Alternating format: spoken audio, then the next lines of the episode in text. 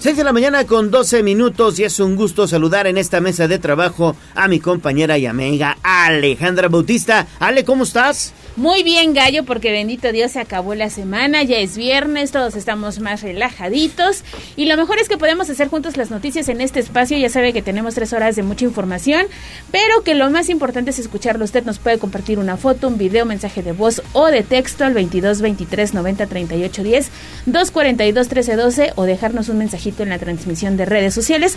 Opinar acerca de estos temas. Oye, cerramos la semana pues con lamentables noticias y ya estaremos hablando en un momento más con Daniel Jacome de estos hechos ocurridos aquí en Puebla.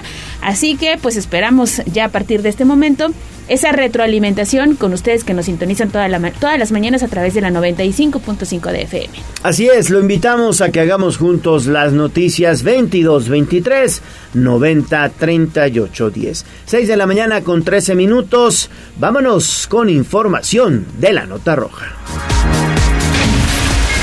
Sitio web código rojo.mx. Y basta ya de tu inconsciencia de esta forma tan absurda. Desde la barrera, respeta la cinta de precaución y para bien la oreja. Comienza la nota roja en tribuna matutina. 6 de la mañana con 14 minutos y ya se lo adelantaba en el resumen inicial. Desafortunadamente, ayer a esta misma hora se estaba registrando el primer linchamiento de este año 2023 allá en la comunidad de San Miguel Tianguistenco es esta localidad de Santa Rita Tlacuapan. Y tú tienes toda la historia y los detalles, mi estimado Daniel Jacome. Te saludo con mucho gusto. Muy buenos días. ¿Qué tal, Gallo? Te saludo con gusto, al igual que el auditorio de Puebla, Tlisco y municipios de la Mixteca. Efectivamente y desafortunadamente, Gallo, pues un hombre fue linchado por parte de pobladores del municipio de Santa Rita Tlahuapan, luego de ser sorprendido mientras robaba dos brócolis en un campo de siembra, y así lo confirmó el titular de la Fiscalía General del Estado, Gilberto Higuera Bernal. Esta madrugada de jueves, alrededor de 150 personas se congregaron en el citado campo de cultivo, donde el varón, quien respondía al nombre de Apolonio, se encontraba luego de tomar los vegetales. Posteriormente, algunos vecinos comenzaron a golpearlo con palos y luego le rociaron combustible y le prendieron fuego. Los hechos fueron notificados a las autoridades, por lo que al lugar se movilizaron elementos de la Policía Municipal y de la Secretaría de Seguridad Pública Estatal, quienes tras dialogar con los inconformes lograron rescatar a Apolonio y luego lo ingresaron al Hospital Integral de San Martín Texmelucan, donde finalmente perdió la vida debido a la gravedad de las quemaduras y los golpes que recibió. Al citado nosocomio se movilizó personal de la Fiscalía General del Estado, quien se encargó de realizar el levantamiento de cadáver. Al respecto, el secretario de Gobernación, Julio Huerta, a través de su cuenta de Twitter, condenó el lamentable caso e indicó que trabajaría en conjunto con las autoridades pertinentes para esclarecer los hechos y buscar justicia. Cabe destacar que se trata del primer linchamiento que se registra en el estado de Puebla en lo que va de 2023, mientras que en todo el año 2022 se registraron 22 intentos y un deceso, tal como lo confirmó el titular de la Secretaría de Gobernación. Dicho caso fue el de Daniel Picasso, de 31 años de edad, quien fue linchado en el municipio de Huachinango luego de ser acusado de ser robachicos, falsa versión que fue difundida a través de grupos de WhatsApp. Y esa es la información, Gallo.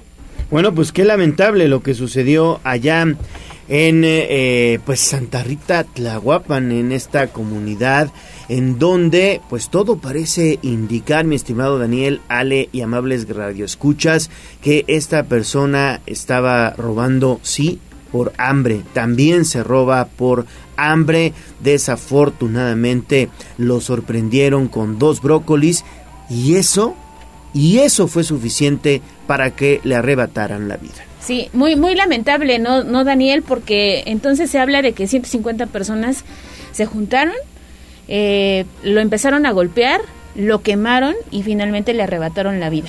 Sí. Es correcto, es correcto, sí, como bien mencionas Gallo, simplemente fue por pues por hambre, mera mera necesidad. Sin embargo, pues aquí ya la multitud eh, pues ya no ya no ya no razona. Desgraciadamente se corrió el mensaje y ante esa situación, pues bueno, pues las medidas que tomaron fueron extremas y desgraciadamente pues se repite el caso. Una persona inocente pues pierde la vida. Sí, esto es eh, producto, digamos, por el hartazgo que ya existe entre la sociedad poblana, entre la sociedad mexicana en general, por los altos niveles de inseguridad que hay en nuestro país. Pero, pero, no podemos justificar estas reacciones de barbarie, de, de, propias de, de, un animal probablemente, porque a veces ni siquiera los animales actúan de esta manera, pero es una situación de barbarie que no se puede permitir, que no se puede justificar. Es una situación que debe investigarse para castigar a los responsables, porque es un homicidio. Sí, y te acuerdas, ¿no? Eh, este caso, a mí se me viene a la mente lo sucedido en Acatlán de Osorio, donde le prendieron fuego a dos personas ahí junto a la presidencia municipal donde se ubican precisamente los separos y eh, hubo personas detenidas, ¿eh? Y todo comenzó porque una, eh, un sujeto que se dedicaba a vocear eh, anuncios publicitarios en la comunidad empezó a alertar a la población de que había robachicos y bueno, desencadenó en esta lamentable situación que se transmitió, o sea, y todavía eso se transmitió a través de redes sociales. El día de ayer eh, Leo eh, compartía la información de que había sido por dos brócolis y hubo gente que reaccionó riéndose y dices, ¿en qué cabeza cabe que esta noticia te puede causar eso? Risa, gracia. Entendemos que hay un tema de hartazgo, social, como bien decías Leo, que a veces la gente dice, es que la autoridad no va a hacer nada, la autoridad no los va a castigar, van a salir y van a volver a delinquir, pero eso no justifica la brutalidad con la que se llevaron a cabo estos actos. Sí, no, no, totalmente reprobable esta situación. Y bueno, repito, hoy estamos hablando ya de este linchamiento, el primero del año. 6 de la mañana con 19 minutos nos quedamos contigo Daniel Jacome porque ayer pues también hubo conferencia de prensa del fiscal general del estado Gilberto Higuera Bernal y eh, se dieron a conocer varios avances en torno a asuntos que está investigando la autoridad como este de que ya pues suman más víctimas de un reclutador. Por lo menos siete, ¿eh? de acuerdo pues con esta información que se dio a conocer precisamente ayer por parte de esta conferencia que encabezó el fiscal Gilberto Higuera, Daniel. Es correcto, Ale, ¿qué tal? Te saludo con gusto. Pues sí, el reclutador reportivo eh, Javier Alexander y Hoja Francisco Javier fue vinculado a proceso nuevamente por presunto abuso sexual y violación agravada contra tres adolescentes, con los cuales suman ya siete posibles víctimas. A través de la rueda de prensa llevada a cabo este jueves, la Fiscalía General del Estado dio a conocer la nueva imputación que se le realizó al presunto agresor sexual, a quien ya se le investigaba por agresiones en agravio de cuatro menores de edad, hechos por los que se encuentra en prisión preventiva oficiosa como medida cautelar. Cabe recordar que Javier Alexander y o Francisco Javier se dedicaba a reclutar jóvenes a quienes los enganchaba con la promesa de hacerlos jugadores profesionales de fútbol y los llevaba a vivir con él con el consentimiento de sus padres a un domicilio ubicado en la colonia Santa Cruz Buenavista donde presuntamente perpetraba los lamentables ilícitos. La institución de Procuración de Justicia continúa investigando el caso, Ale. Bueno, pues ahí está entonces esta situación de este reclutador deportivo, lamentablemente, que eh, pues eh, incluso eh, reclutaba, digamos, o, trabajaba de alguna manera con el, Club Puebla. El Club Puebla también tuvo relación con esta persona. 6 de la mañana con 21 minutos y también durante estos días le estamos dando a conocer que eh, se registró un fuerte operativo en la zona de la cuchilla de este popular mercado y tú tienes los detalles Daniel en torno a pues lo que sucedió y cuál fue el resultado de este dispositivo, ¿no? Así es, Gallo. El pasado 17 de abril, agentes investigadores de la Fiscalía General del Estado, en coordinación con otras corporaciones de distintos niveles de gobierno, lograron el aseguramiento de un tractocamión en el mercado de la Cuchilla, el cual contaba con reporte de robo. Sobre los hechos se indicó que la institución de Procuración de Justicia tomó conocimiento sobre el hurto de la referida unidad, misma que estaba cargada con colchones de diferentes marcas, así como sus respectivas bases, y que es propiedad de una conocida tienda departamental. Por lo anterior, la Fiscalía inició con labores de investigación tras las cuales se logró la ubicación y posterior aseguramiento del vehículo de carga. Tras los hechos no se reportaron personas detenidas, por lo que la autoridad ministerial continúa trabajando en el caso para poder dar con los responsables. La información, Gallo. Bueno, pues ahí está entonces esta información en torno al tracto camión que fue localizado en el mercado de La Cuchilla. Seguimos contigo, Daniel. Seguimos con Daniel Jacome porque estuvo cargadita la información de la nota roja. Cayeron padre e hijo por el robo contra pues el staff de este artista, Fidel Rueda. Un caso que también fue muy muy mediático, ¿no, Daniel? Es correcto, Ale, sí fue, fue bastante sonado debido a la trascendencia de, de, este cantante, pues sí, padre e hijo fueron detenidos por su presunta participación en el delito de robo contra personal del cantante Fidel Rueda. Sobre los hechos se indicó que el 4 de agosto de 2022 la Fiscalía General del Estado tomó conocimiento de un atraco cometido contra cinco tripulantes de un autobús rotulado con la leyenda Fidel Rueda cuando circulaba sobre la autopista México-Puebla con sentido al municipio poblano a la altura del kilómetro 93 en el municipio de San Martín Texmelucan. En dicho punto, tres hombres armados despojaron a las víctimas de 130 mil pesos en efectivo, celulares, joyas y artículos electrónicos. Cabe destacar que mientras se llevó a cabo el robo, dos pasajeros fueron baleados por parte de los asaltantes, quienes lograron darse a la fuga con el botín en las manos. Por lo anterior, agentes investigadores cumplieron orden de aprehensión en contra de Zeus N y Zeus N, quienes son padre e hijo el pasado 19 de abril en el municipio de Huejotzingo y luego los pusieron a disposición del juez de control, quien resolverá su situación jurídica. Las investigaciones continúan a fin de capturar al tercer involucrado. El reporte pues sí, hay que capturar a todos los involucrados en esto que es el robo a el transporte de carga que desafortunadamente pues se ha venido incrementando en varias varias carreteras del el país y también de aquellas que cruzan la entidad poblana. Cerramos contigo la información Daniel porque cayó otro presunto defraudador de AE Capital. General del Estado cumplió orden de aprehensión en contra de Diego, presunto defraudador quien laboraba en la financiera denominada AE Capital. Eh, de acuerdo con la institución de Procuración de Justicia, el sujeto fue detenido este 19 de abril con la colaboración de la Interpol en el Aeropuerto Internacional de la Ciudad de México, pues pretendía darse a la fuga.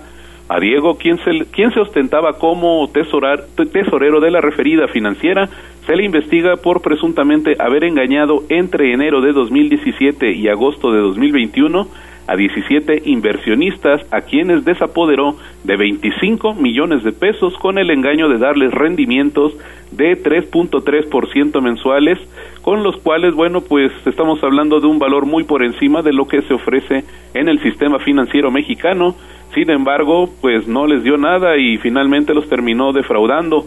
El caso no ha sido cerrado, por lo que la autoridad ministerial continúa llevando a cabo diversos actos de investigación en torno a los ilícitos cometidos por personal de la mencionada financiera Gallo. Pues muchas gracias Daniel por toda la información que nos traes de la nota roja en donde desafortunadamente seguimos destacando este linchamiento. Gracias Daniel, que tengas buen día. Excelente día, eh, Gallo, Ale, seguimos pendientes. Gracias, Daniel. Y bueno, pues también no olviden consultar Código Rojo, Twitter y Facebook y estén informados de lo que pasa en torno a inseguridad en Puebla. Pues vamos a hacer enlace con David Becerra, 6 de la mañana con 26 minutos. Oye, porque ya andas desde muy tempranito a bordo de la motocicleta patrullando la ciudad y esta mañana amanecemos con un percance que se registró durante la madrugada, pero estuvo muy aparatoso, eh, David. Hola Ale Gallo, los saludo con muchísimo gusto. En efecto, bastante aparatoso. Un incidente en Calzada Zabaleta, en esta curva que ya ha sido pues eh, eh, justamente escenario de varios incidentes eh, bastante, bastante fuertes Es una curva que está aproximadamente un kilómetro de precisamente el Boulevard del Niño Poblano. Eh, Gallo, en este punto, un grupo de jóvenes en pues, aparente estado de ebriedad o incluso bajo la, el efecto de sustancias más eh, fuertes, pues justamente circulaban a exceso de velocidad por dirección al niño poblano cuando en esta curva pues perdieron el control de su automóvil. Eh, pues generando la salida de la cinta asfáltica, llevándose tres pequeños volardos de metal que estaban pues justamente ya en la acera, que de nada sirvieron para frenar pues el trayecto del automóvil que viajaba a toda velocidad. Posteriormente pasaron a traer un poste de estos de madera que pues sostiene el cableado eléctrico, las telarañas que ya conocemos sobre las calles, lo arrancaron de raíz y después continuaron su trayecto hacia la barda en un gimnasio que se encuentra en este punto dejando un boquete de consideración. Eh, según pues ya algunas versiones que empiezan a correr por redes sociales, son dos los lesionados, uno de ellos de gravedad que incluso requirió traslado hospitalario. Gallo Ale eh, pues según eh, los comentan algunos vecinos de la zona, estaban en el punto, pues incluso tuvieron que sacarlo de los fierros retorcidos, reanimarlo, quedó hasta intubado después del aparatoso incidente y es que no es para menos gallo, Ale, eh, la escena es bastante, bastante pues considerable el caos que se dejó en este punto. Tomar muy, muy en cuenta que uno de los postes sigue totalmente arrancado de raíz y simplemente sostenido por los cables que precisamente era el poste que estaba sosteniendo. Ahora los cables sostienen el poste de que no caiga. Eh, Gallo, cuando, cuando justamente el coche impactó este poste, este salió a toda velocidad contra una pues ventana que se encuentra en el gimnasio que les comento, en el eh, dentro del estacionamiento pues moviéndose aproximadamente 10 metros hasta terminar incrustado en esta ventana y dobló los barrotes justamente que ponen como protección para que no pues eh, se metan al gimnasio. Estos barrotes quedaron totalmente doblados. En estos momentos pues evidentemente ya no está el vehículo. Esto sucedió a las 2 de la mañana aproximadamente. Hacia las 4 terminaron las labores del retiro y pues en apariencia estuvo también eh, aquí la mitigación del pues el eh, vehículo dejó los fluidos que siempre llevan todos los vehículos eh, vertidos justamente sobre esta cinta asfáltica y parte del estacionamiento de gimnasio donde pues ahora se nota eh, la tierra que le ponen para que se absorba el aceite y todos los fluidos. Gallo Vale, afortunadamente pues no hasta el momento se reportan fallecimientos, sin embargo uno de los jóvenes tuvo que ser trasladado a un hospital con bastante pues su em, salud bastante afectada, que incluso, como les comentaba, tuvieron que intubarlo en este sitio y ya posteriormente lo trasladaron. Ya nos han compartido algunos videos posteriores al incidente cuando pues evidentemente los vecinos salieron debido al estruendo y pues ya estaríamos compartiéndolos en redes sociales. El auto de color gris, último modelo además, quedó prácticamente reducido a hierro, pues retorcido de donde uno de los jóvenes eh, incluso tomaron el video donde se ve saliendo desde el parabrisas, porque pues no había otra manera de salir, desde el parabrisas salieron, salió uno de ellos. Conveniente en el que se veía que pues conducía eh, se deja caer, no se puede sostener en pie y se deja caer incluso sobre el aceite que estaba regado en el piso. Así ese fuerte accidente que se registró durante la madrugada Gallo Ale aquí en la zona de Zabaleta y es que ahorita estamos viendo pasar gente en la toda velocidad no hay un eh, justamente semáforo que haga que disminuyan su velocidad. Es la situación que tenemos, Gallo Ale. Gracias, gracias David, pero nos repitas por favor a qué altura sucedió y sobre todo cuántos jóvenes resultaron pues afectados con este terrible accidente en donde una vez más eh, pues damos cuenta de la fatal combinación en de el alcohol y el volante. Claro que sí, Gallo. Es en Calzada Zabaleta en el 5543, a tan solo un kilómetro de entroncar con eh, Boulevard Atlixco y pues los que les salieron lesionados oficialmente son dos, uno de ellos de gravedad y vecinos comentan que pudo haber una tercera persona que pues se habría dado a la fuga al registrarse este incidente, pero en primera instancia son dos los lesionados, uno de ellos de gravedad. Bueno, pues lamentablemente eso sucede y es producto, repito, de manejar alcoholizado o drogado o como lo quieras ver. Gracias, David. Seguimos pendientes, gallo. Pues ahí está la información muy completa de David Becerra. Ya hay un video que estamos compartiendo a través de arroba tribuna vigila y también de Código Rojo. 6 de la mañana con 32 minutos, estamos iniciando tribuna matutina. ¿Se han percatado, a- a- hago el comentario a ustedes y a nuestros amigos radioescuchas, de cómo cada vez más la comunicación vía telefónica es deficiente en nuestro país? Hoy todo lo hacemos a partir de aplicaciones y de redes sociales. A lo mejor, a lo mejor hay que preguntarle a un técnico, pero a lo mejor eso es producto de que ya las líneas telefónicas no son tan utilizadas y puede haber menor calidad de banda o eh, de señales de vía telefónica o de voz. Es frecuente, ¿eh? ¿No les ha pasado? Llamas una vez, se te corta o te manda directamente al buzón o suena ocupado. Llamas otra vez, ahora tienes que marcar no una vez, dos veces para que a veces te enlacen la llamada. ¿No te ha pasado? Mm, No, bueno, a mí no, pero ahora Mones dice que mm, en algunas ocasiones no. A mí se me ha Se pasado. me hace raro porque además implementaron la famosa 5G en algunas partes, entonces... Pero el 5G no tiene que ver con datos.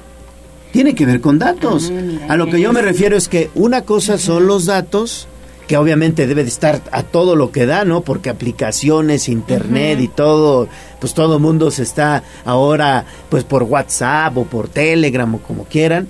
Y otra, otra cosa tiene que ver la línea tradicional de, de teléfono. A esa, a esa es a la que me refiero, que yo creo que sí está chafona, porque a mí siempre me pasa. Tengo que marcar dos o tres veces para que me enlace una, una, una llamada. Y hay veces, como ahorita sucedió con David Becerra, que no se escucha bien.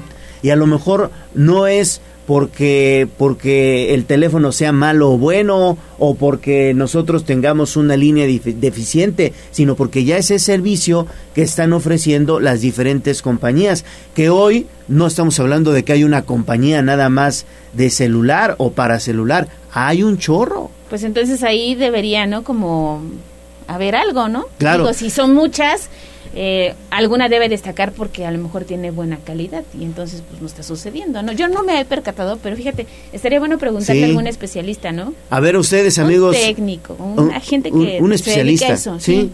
¿A ustedes amigos les ha pasado la, la deficiente comunicación vía telefónica que actualmente hay en México? 2223 90 38 10. Porque antes hablábamos de que había una sola compañía. No voy a decir marcas, pero es territorio de todo México. Bueno, antes había solo, un, solo una compañía. Hoy hay muchas compañías. Y todas esas compañías no crean que tienen su infraestructura. Se la rentan a esa única compañía que hay en nuestro país. La saturación debe ser tremenda. ¿eh? La saturación de líneas debe ser tremenda. Seguramente, pues ya investigaremos. 25 minutos antes de las 7 de la mañana hacemos pausa y volvemos con información de la ciudad. Vamos a un corte comercial y regresamos en menos de lo que canta un gallo. Esta es la magnífica, la patrona de la radio.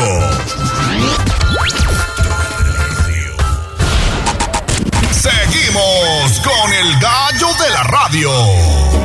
Instagram, Tribuna Noticias. Mi ciudad es la cuna de un niño dormido.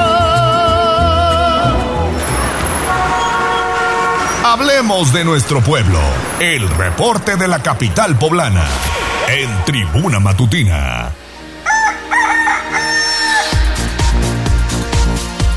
6 de la mañana con 39 minutos. El volcán Popocatépetl, ¿cómo se observa? Oye, con nievecita, ¿eh? Los dos, hasta la mujer dormida tiene nieve. Después dices de esta tromba que se registró y que afectó a varias Sí. comunidades, principalmente allá en Atlixco. Está fumando Don Goyo porque tiene una ligera fumarola, pero se ve bonita, ¿eh? La postal que siempre nos regala y más en viernes. Ya bajó la temperatura de Don Goyo, ¿verdad? Ya Sí, tiene nievecita. qué bueno, ¿no? Porque andaba con todo Don Goyo, ¿eh? Sí. Que se enfríe tantito. Sí, que se enfríe, era necesario ahí echarle agüita. Bueno, vamos a hacer enlace con Pilar Bravo, mi estimada Pili. A ver cómo está esto. Están planeando una nueva línea de transporte público sobre el periférico ecológico. Pues mira, eh, desde el año pasado, estudios de movilidad pues se enviaron a realizar y bueno, pues de este estudio es, eh, demuestra la necesidad de contar pues con más transporte para terminar con la prestación de unidades piratas que todos los días cubren las necesidades de los habitantes de los fraccionamientos y de colonias que se han creado en el corredor Pinza Volkswagen. Por eso se ha vuelto a surgir la propuesta de la Secretaría de Movilidad y Transporte para crear una ruta de transporte articulado que cubra los 50 kilómetros del periférico ecológico, anunció el secretario de Movilidad Omar Álvarez Arronte. Eh, se trataría de una licitación pública para que pudiera operar hasta el 2024, por lo que se tendría que hacer una licitación y queda descartado que pueda ser parte de la red, ya que tiene pues suficientes cargas para tener una línea más. Eh, a la línea para el periférico pretende que haya conexión articulada para los usuarios de Puebla y la zona metropolitana, con al menos ocho municipios. La demanda de una línea es la insuficiencia que actualmente tiene la línea autorizada y que carece pues de más unidades para dar un servicio que cubra las necesidades de por lo menos 20 mil usuarios. Las personas que necesitan ese transporte, pues son muchos trabajadores que necesitan ir a las empresas del Parque Pinza y por eso se propone que la ruta abarque desde Pinza, Cuautlancingo, Angelópolis, Coronango, Juan Cebonilla, San Lorenzo, Amecatla, las dos Cholulas y Puebla. El secretario de Movilidad señaló que de aprobarse la propuesta por tratarse de una licitación, pues la ruta comenzaría funciones hasta el 2024. Pidió ayer en este encuentro con, con Omar Álvarez es que sea el gobernador quien haga el anuncio en los próximos días. Pero bueno, pues ya se terminó el estudio que incluso había mandado hacer pues la anterior secretaria y ya está listo, ¿no? Ahora pues falta si se aprueba, si se licita y si la gente puede tener esa nueva ruta tan necesaria.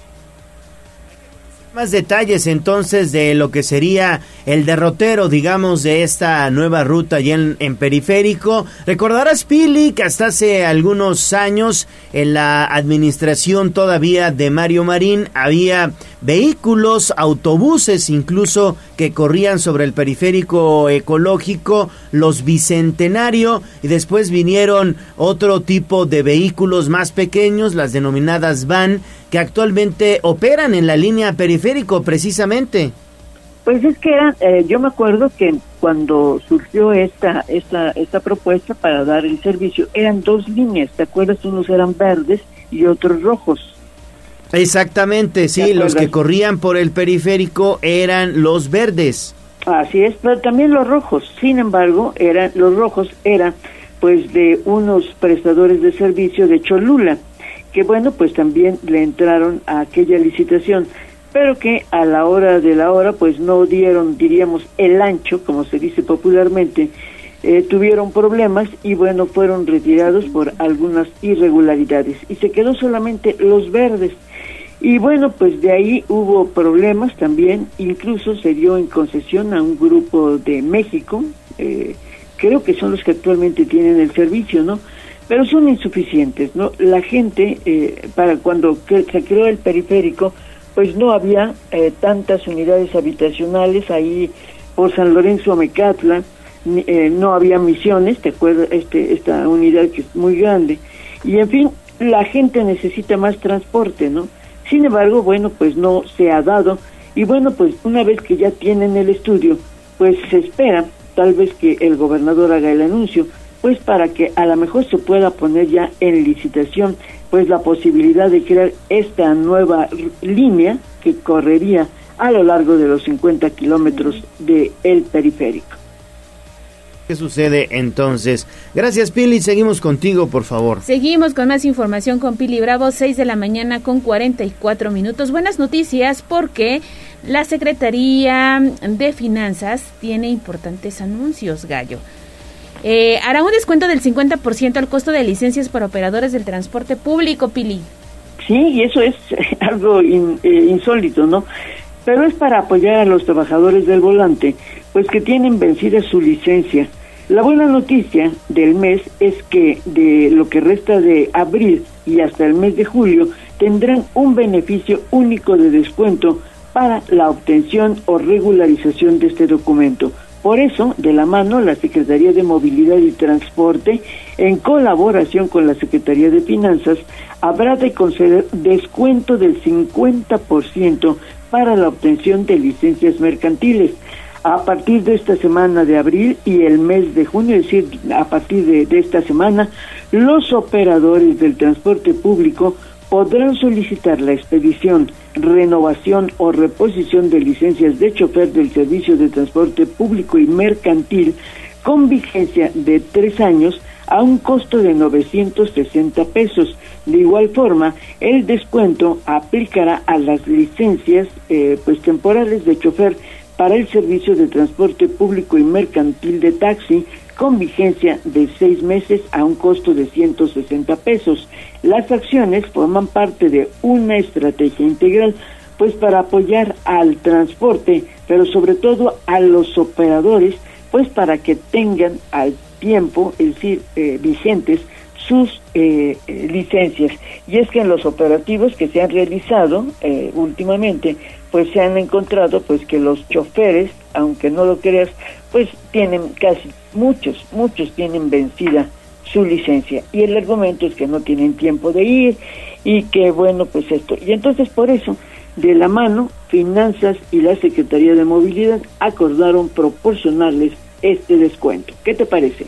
¿A quién le tenemos que, que digamos, recurrir a, a la Secretaría de Finanzas o a Movilidad y Transporte? Yo creo que en Movilidad, ¿verdad? ¿Se hace el trámite? Sí, se hace el trámite, pero tienes que pagarle a Finanzas. Exactamente, exactamente. Y No, muchas de es- estas licencias son caras, ¿no? De ahí la importancia de que hoy estén en descuento. Pues que aprovechen, ¿no? Porque digo, a 960 pesos, digo, por tres años, pues está bueno, ¿no? Cuando, si no mal recuerdo, eran como 1.500, creo que el costo de licencias, ¿no? Eh, Porque hay de hay de tiempos, ¿no? Hay Ajá. de, de un año, de tres y de cinco, creo que hasta de diez años. Ya no hay las permanentes. ¿Te acuerdas que hubo un tiempo en que se, se emitió una licencia única, no? Pero no, pues eso ya terminó hace mucho. Y entonces, bueno, pues la oportunidad hoy de los operadores yo creo que deben aprovecharla, ¿no? Porque, pues sí, está muy bueno el descuento. Hay que aprovecharlo. Gracias, Pili. Regresamos contigo más adelante. Y aunque no creamos, pues hay choferes que están manejando, como bien lo decía, Sí. Con la licencia vencida. Muchos. Oye, y están a cargo de vida de muchas personas que a diario ocupan el transporte público. Mi- muchos, muchos. Pero hay que aprovechar. Seguimos entonces con la información de la ciudad. Vamos a hacer enlace ahora con Gisela Telles, porque todo parece indicar que el próximo mes, mi estimada Gis, estará lista la primera etapa de la rehabilitación de el Parque Amalucan, ¿verdad? Así es, Gallo, te saludo con mucho gusto, igual que a nuestros amigos del auditorio. Precisamente en la primera quincena de mayo concluirá la primera etapa de la rehabilitación del Parque Malucan. Esto lo informó Miriam Alabrián Cutolenc, titular de la Secretaría de Medio Ambiente del municipio de Puebla. Y es que debido a que es el parque más grande de la capital poblana con 73 hectáreas, indicó que el mejoramiento se llevará a cabo en dos etapas. Y en la entrevista la funcionaria puntualizó que actualmente rescatan los dos cuerpos de agua, las canchas deportivas, una parte de la trotapista y los juegos, así como el mirador La Victoria de 50 metros de altura, mismo que tiene una estatua hecha de bronce con un peso de 72.5 toneladas. Durante la segunda quincena de mayo anunció que iniciará la segunda etapa de rehabilitación, por lo que terminarán la trotapista, arreglarán los senderos, repararán y colocarán luminarias, entre otras acciones. Esto con una inversión de 8 millones de pesos. Escuchemos. Es dentro de la segunda semana de mayo, es la primera etapa y ella arranca la segunda etapa. Es un es el parque más grande que tenemos con 73 hectáreas, entonces naturalmente es muchísimo trabajo. En esta primera se rescató el cuerpo de agua, bueno, los dos cuerpos de agua, rescataron una parte de la trotapista eh, se arreglaron una parte de los juegos y todas las canchas deportivas. Y la segunda etapa se va a terminar la parte de la trotapista, se arreglan los senderos, se va a rehabilitar toda la iluminación, porque ese es un tema complejo en ese espacio. Y eh, la ven que hay una muñeca ahí eh, donde se puede observar la ciudad, está rehabilitando para que todos podamos disfrutar desde arriba y ver cómo está toda la ciudad de Puebla. Además reiteró que construirán un centro de atención especial para perros y gatos, mismo que tendrá pues un costo de 2 millones de pesos. El reporte. Gracias, gracias Gis por esta información. Ya le hacía mucha, mucha falta al parque de Amalucan su manita de gato. Entonces, bueno, pues vamos a estar bien pendientes para conocer pues cómo queda en esta primera etapa. 651. Seguimos con Gisela Telles porque hubo importantes declaraciones sobre la percepción de inseguridad Gis en Puebla capital. Así es, Ale, fíjate que el presidente municipal de Puebla, Eduardo Rivera Pérez, aseveró que es un paso muy importante y un gran logro que el INEGI diera a conocer en su encuesta nacional de seguridad pública urbana que en el primer trimestre de 2023 la percepción de inseguridad en la ciudad disminuyera 5.5 puntos porcentuales respecto al trimestre anterior.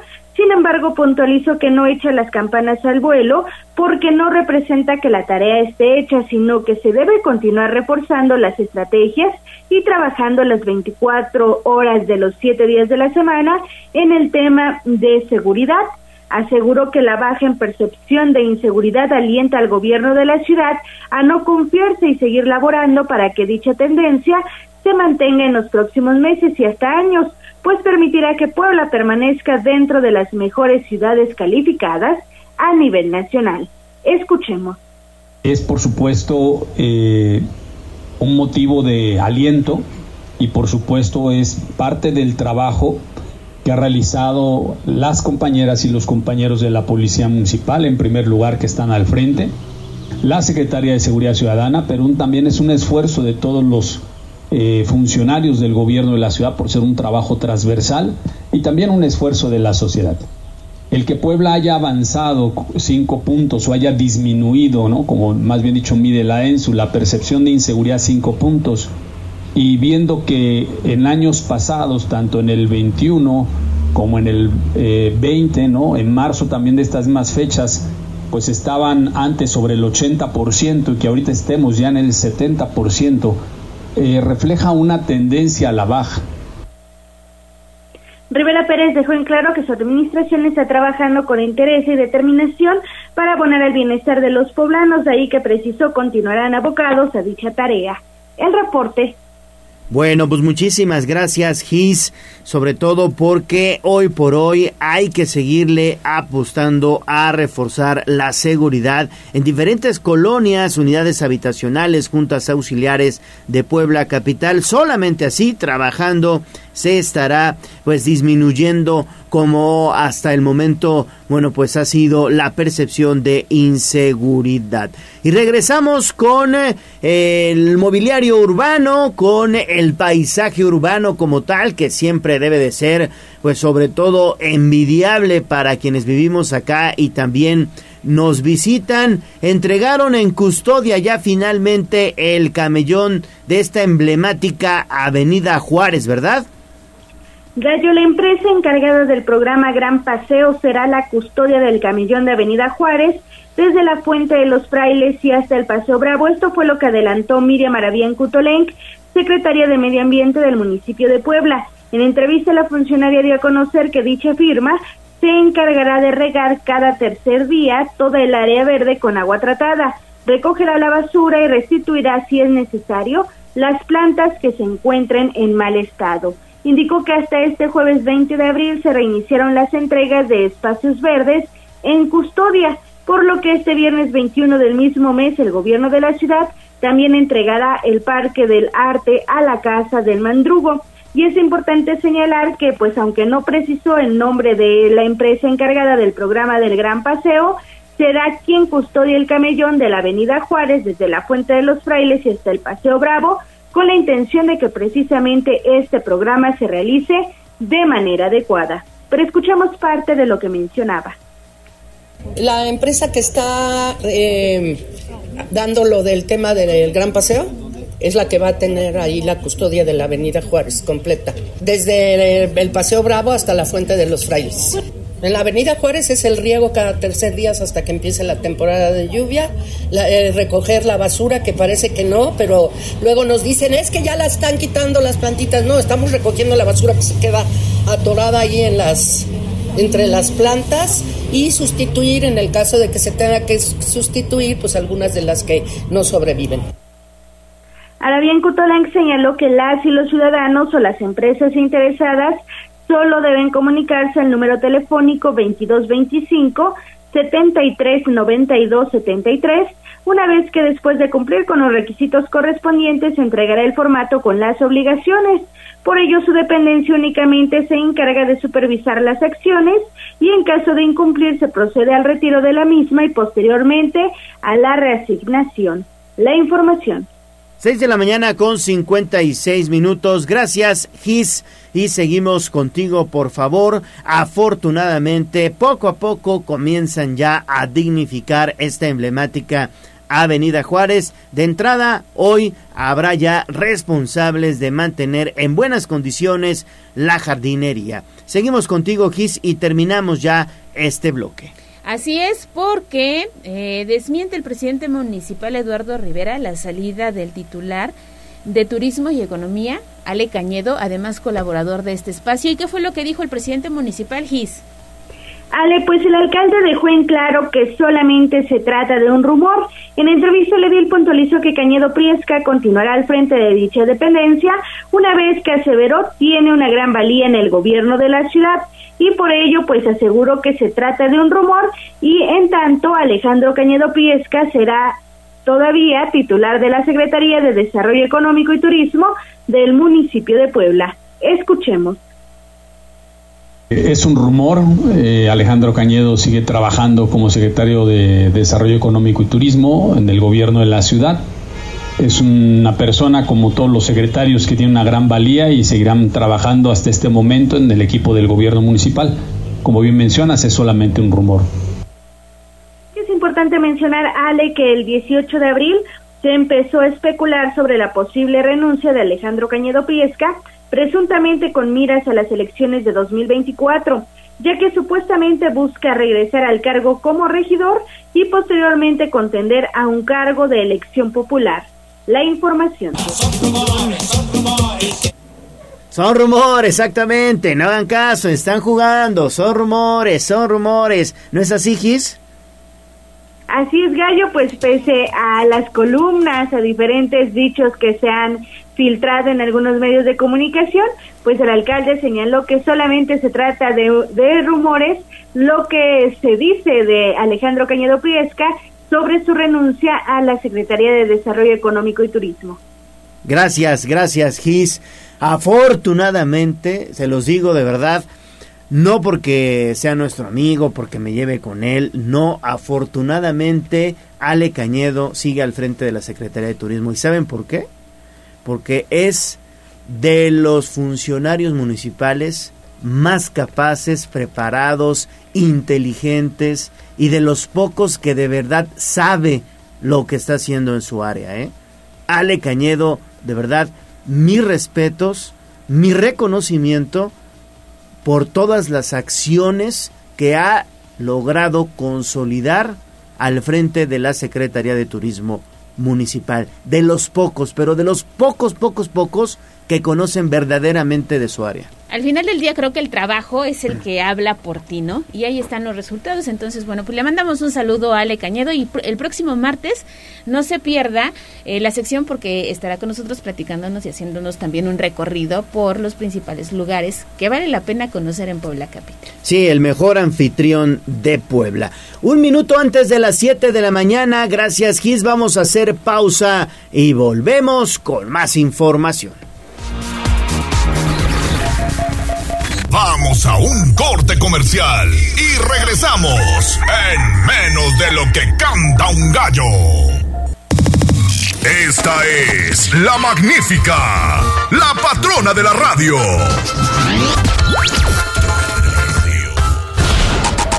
Seguimos con el gallo de la radio.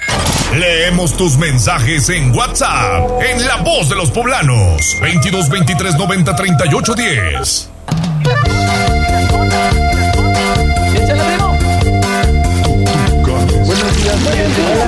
Esta es la voz de los poblanos. En Tribuna Matutina también te escuchamos.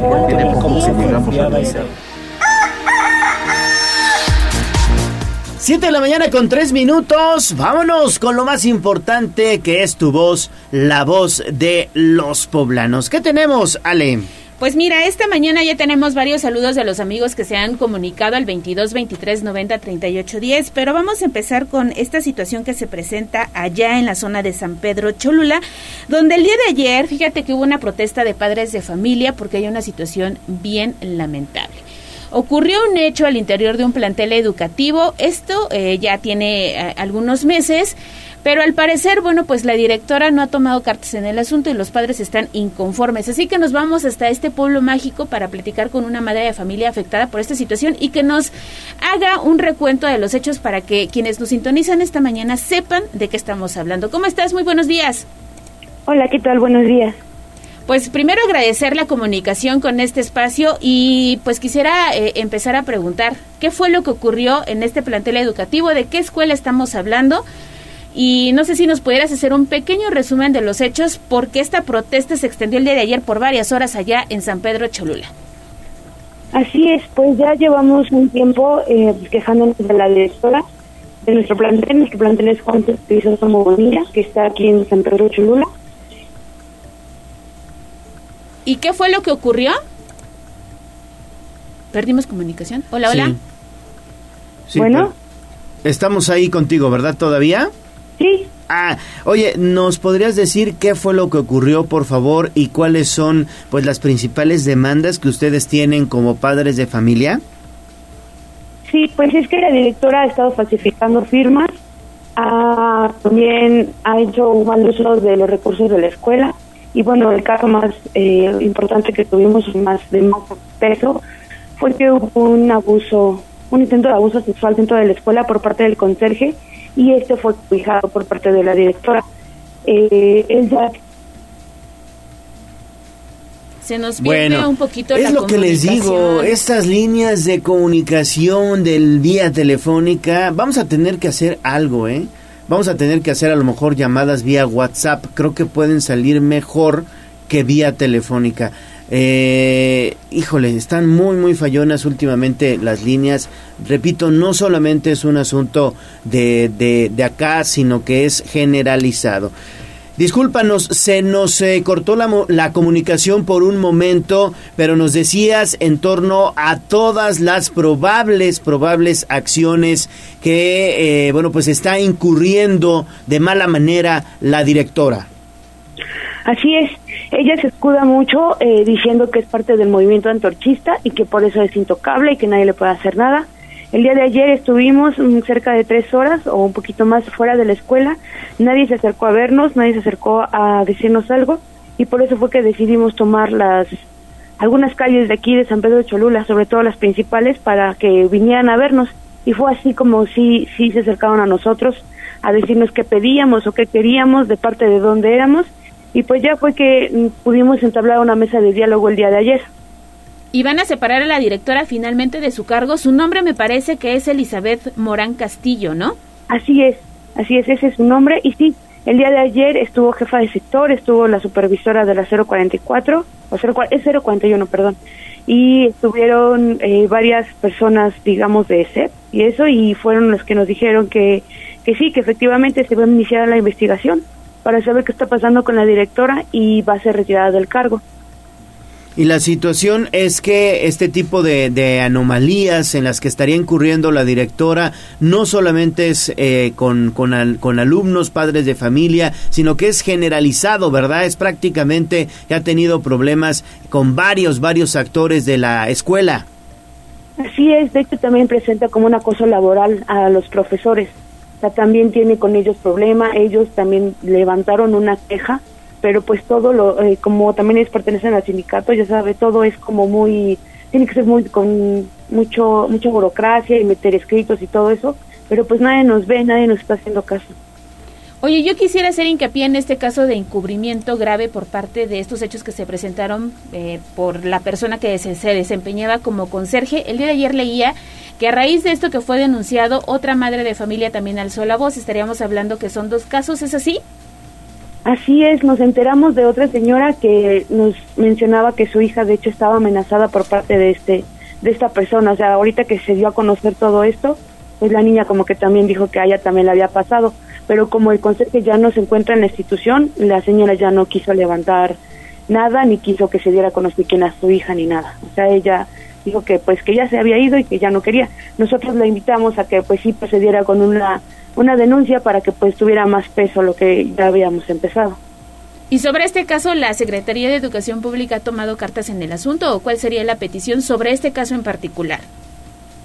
Pues desde hace un año, eh, cuando estaba todavía el doctor Melitón, él hizo el cese definitivo de esta persona en mi escuela. Yo tengo entendido que él sigue siendo parte del sindicato. Yo le pediría al señor gobernador que pues que nos se voltee a vernos y, y, que nos nos diga qué podemos hacer porque la denuncia sigue pero no ha procedido. O sea el señor hace un mes yo lo encontré fuera de las instalaciones de la escuela él vino por cartas de recomendación con la directora y pues él sigue libre. O sea no se le ha hecho nada él sigue de aquí para allá está la denuncia y pues no no no está procediendo nada bueno, pues eso sucede allá en esta escuela primaria Juan Crisóstomo Bonilla, ubicada en San Pedro Cholula. Agradecemos la comunicación contigo en esta mañana. Muchas gracias. Gracias, muy amable. Bueno, pues es una madre de familia de esta escuela primaria, repito, ubicada allá en Cholula y esperemos que pronto las autoridades de la Secretaría de Educación Pública pues tomen cartas en este asunto para pues investigar primero investigar y si es necesario sancionar que se sancione a la directora Elizabeth Morán Castillo que se jacta de ser antorchista. Pues sí, tiene el apellido antorchista, es Morán. Uh -huh. ¿no? Nada más digo. Y este caso que nos decía al final de este conserje, pues que sigue como si nada hubiera pasado, ¿no? Y afectó la integridad de una pequeñita que acude a este plantel educativo. Y entonces, bueno, pues ahí está el llamado y usted podrá encontrar una nota muy completa también a través del portal de casa www.tribunanoticias.mx. Bueno, ¿algo más en la voz de los poblanos? No, seguimos recibiendo sus reportes, videos, fotos, mensajito de voz o de texto al 22 23 90 38 10. Ya sabe que podemos hacer juntos las noticias. Sí, entró otro mensaje. Sí. ¿Qué, qué sabemos de esta fábrica de helados? Que ah. clausuraron por la zona de los estadios. Que es tiene cierto, muchas, tiene muchas sucursales en la ciudad. Yo la verdad es que no lo ubicaba. Se llama Bambi. Sí, sí, y sí. fue este el día de ayer se hizo viral y fue denunciada porque para elaborar sus productos que además la gente dice que estaban muy ricos utilizaba agua sucia. Mira, ya hay una investigación en curso. Sí por parte de la instancia correspondiente, que en este caso sería el SUAPAP o Agua de Puebla para Todos, quienes están investigando en torno a que probablemente se utilizaba pues agua que no era apta para elaborar nieves y helados en este establecimiento. Vamos a esperar cuál es el resultado de esta investigación y ya les estaremos informando al respecto. Pero sí, se trata de esta pues eh, nevería, paletería o heladería que lleva pues muchos muchos años operando allá en la zona de los estadios sobre la calzada Zaragoza y que eh, pues tiene también efectivamente como bien lo mencionas Ale otras sucursales. Sin embargo, bueno, pues vamos a esperar cuál es el resultado de la investigación. Sí, por lo pronto ya hay una clausura. Usted vio las imágenes a través de redes sociales que compartió la autoridad y vamos a ver qué sucede. Tenemos saludos. El profesor Manitas ya se comunicó y te ¿Qué manda, dice? ¿Dónde anda? Te manda el siguiente audio de voz. Saludos a mi maestro Torija, al gallo Torija, que gracias a Dios nos vive, la señorita Le Bautista, equipo tribuna. Buen día. Ah. Buen día, buen día el maestro. El maestro, el profesor Manitas, que ya está desde muy temprano, ¿eh? Muy, muy temprano. Él nos sigue prácticamente desde que iniciamos. Sí, fan, fan, fan número uno. Tiene insignia. Tiene insignia, exactamente. 7 de la mañana con 12 minutos. Vamos a escuchar el pronóstico del clima y volvemos con más.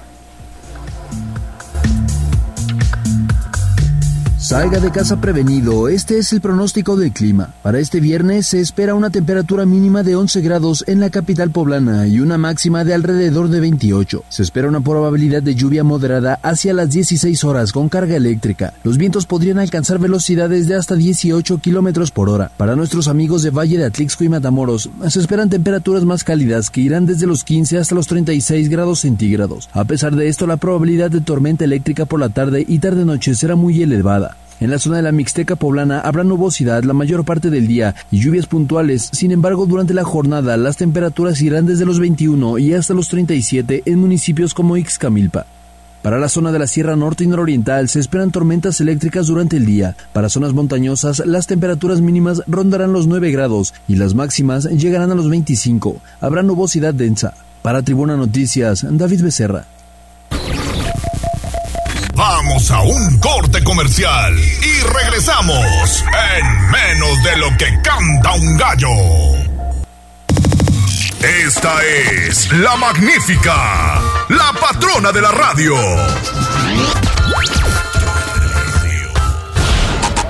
Seguimos con el gallo de la radio.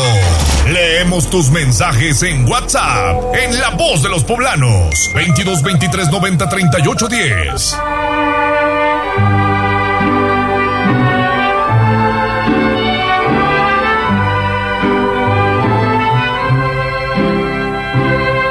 En la fresca y perfumada mañanita de tu santo, recibe mi bien amada la dulzura de mi canto. Encontrarás en tu reja un fresco ramo de flores que mi corazón te deja, chinita de mis amores.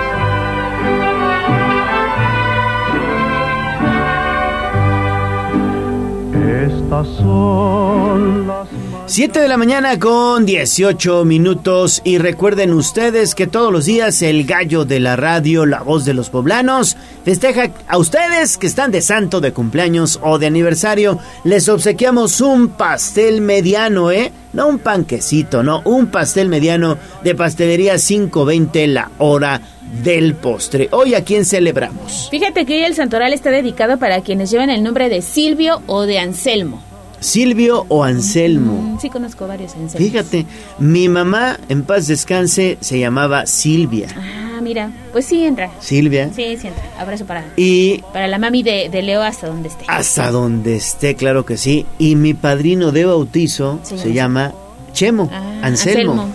Anselmo. Entonces, mi estimado padrino, te mando un fuerte abrazo. Y el pastel. Y allá te llevo el pastel. Él está hasta Matías Romero, Oaxaca. Hasta allá está mi padrino de bautizo, Matías Romero, Oaxaca. Le mando un fuerte abrazo hasta allá, hasta allá, hasta Matías Romero, Oaxaca, que ahorita han de hacer un calor más de 40 grados. ¿Por ¿eh? dónde está? Más de 40 Matías grados. Romero, no, no ubico, ¿eh? No ubicas, Bueno, está... Oaxaca es muy grande, pero... Sí, sí, sí, sí. Pero está por eh, la zona de el Istmo, Ah, ya, ya, ya, pegado a la costa. Casi digamos que en dirección a Huatulco. Ah, no, pues sí, Matías Romero. Bueno, pues le mandamos un saludo hasta, hasta allá. Hasta este bonito lugar ubicado allá en las... En el bellísimo estado de Oaxaca. Sí, la verdad es que Oaxaca es muy, muy, muy bonito y hasta allá le mandamos un fuerte abrazo y un fuerte abrazo a todos ustedes que, repito, hoy están de manteles largos. Recuerden mandarnos mensaje porque si no, no se llevan el pastel. 22 23 90 38 10. Pastelería 520 que está estrenando punto de venta. Se trata de la sucursal recta a Cholula que está viniendo de Cholula hacia Puebla. Sobre la recta Cholula pasa en el semáforo de la gasolinería. Adelantito hay un bar. Luego oficinas de la SEP y luego pastelería 520 la hora del postre. Hay pasteles para todos los gustos, además gelatinas y hoy también paletas y helados. ¿eh? Pastelería 520 es la tradición de una nueva generación. Muchas felicidades. Encontrarás en tu reja un fresco ramo de flores que mi corazón te deja, chinita de mis amores. Sitio web tribunanoticias.mx.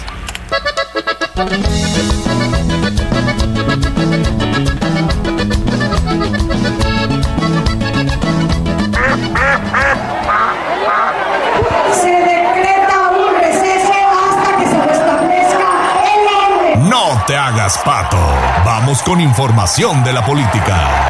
En Tribuna Matutina.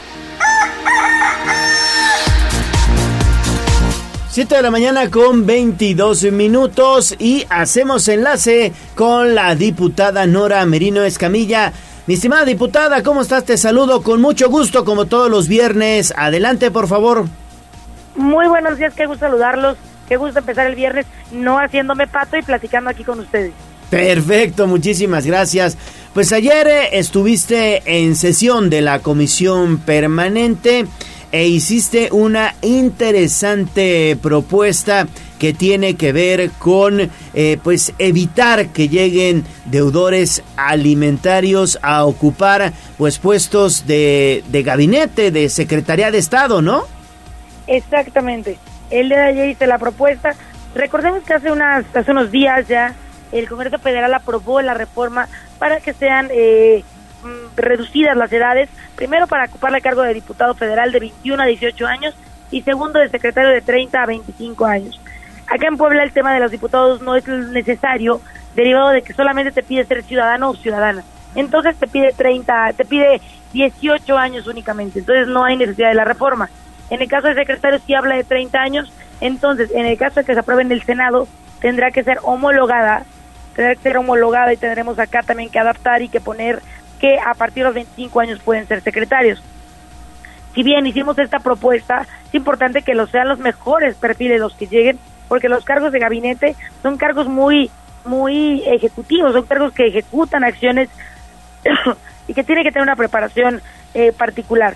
Por eso es que eh, agregamos ayer en esta propuesta la reforma el hecho de que ningún eh, secretario de Estado, secretario de Estado pueda eh, tener la cualquiera de las tres, de la ley 3 de 3, o sea, que nadie pueda ser violentador familiar, con sentencias obviamente, sentencia de violencia familiar, sentencia de violencia política de género o deudor alimentario.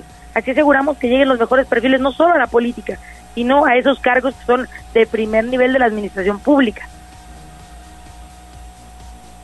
Así es, diputada, pues muy interesante la propuesta y fíjate que nos pregunta un amigo del auditorio que cómo se puede eh, poner en contacto contigo para conocer un poquito más de esto que presentas en el Congreso del Estado. Mira, ya hasta te escribe en la tribuna matutina. Es que ya saben que Tribuna es, es mi casa también, ya que vengo a platicarles todo el chisme de lo que pasa en el Congreso Sí. y todo lo legislativo, tanto del Congreso local como de lo que está pasando a nivel nacional. Y claro, que me escriban en Twitter, en Facebook, en Instagram, arroba Nora M. Escamilla.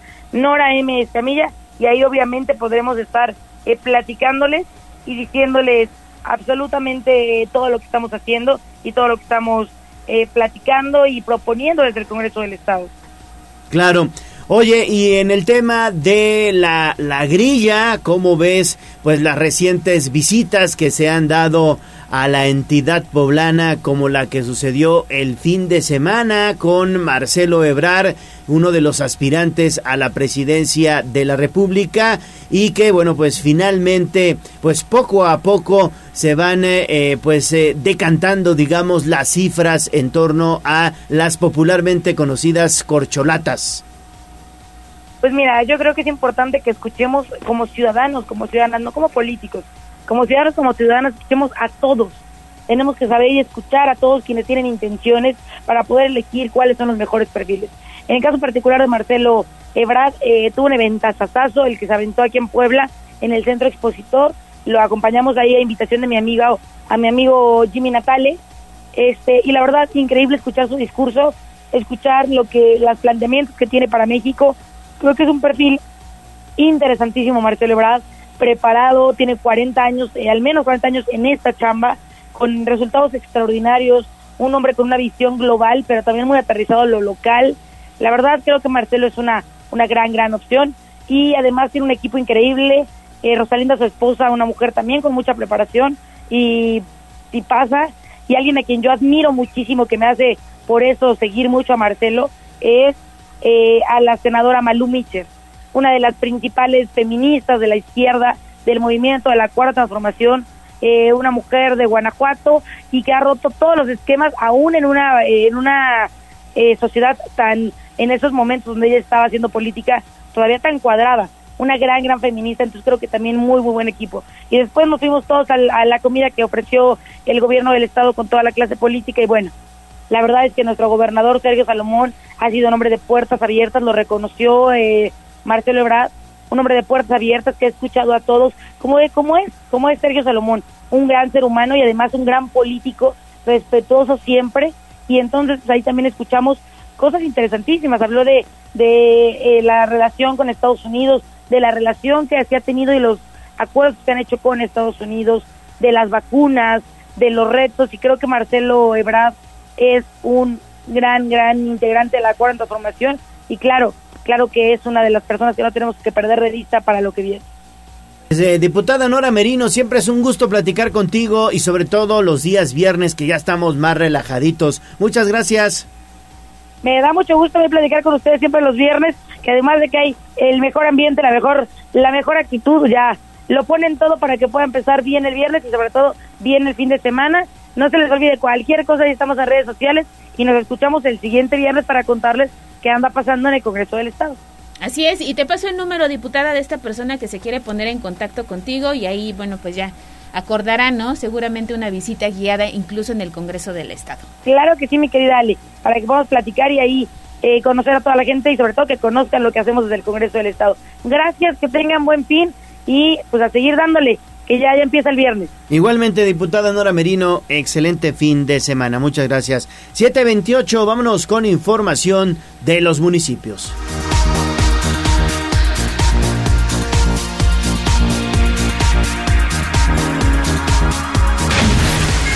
Sitio web tribunanoticias.mx.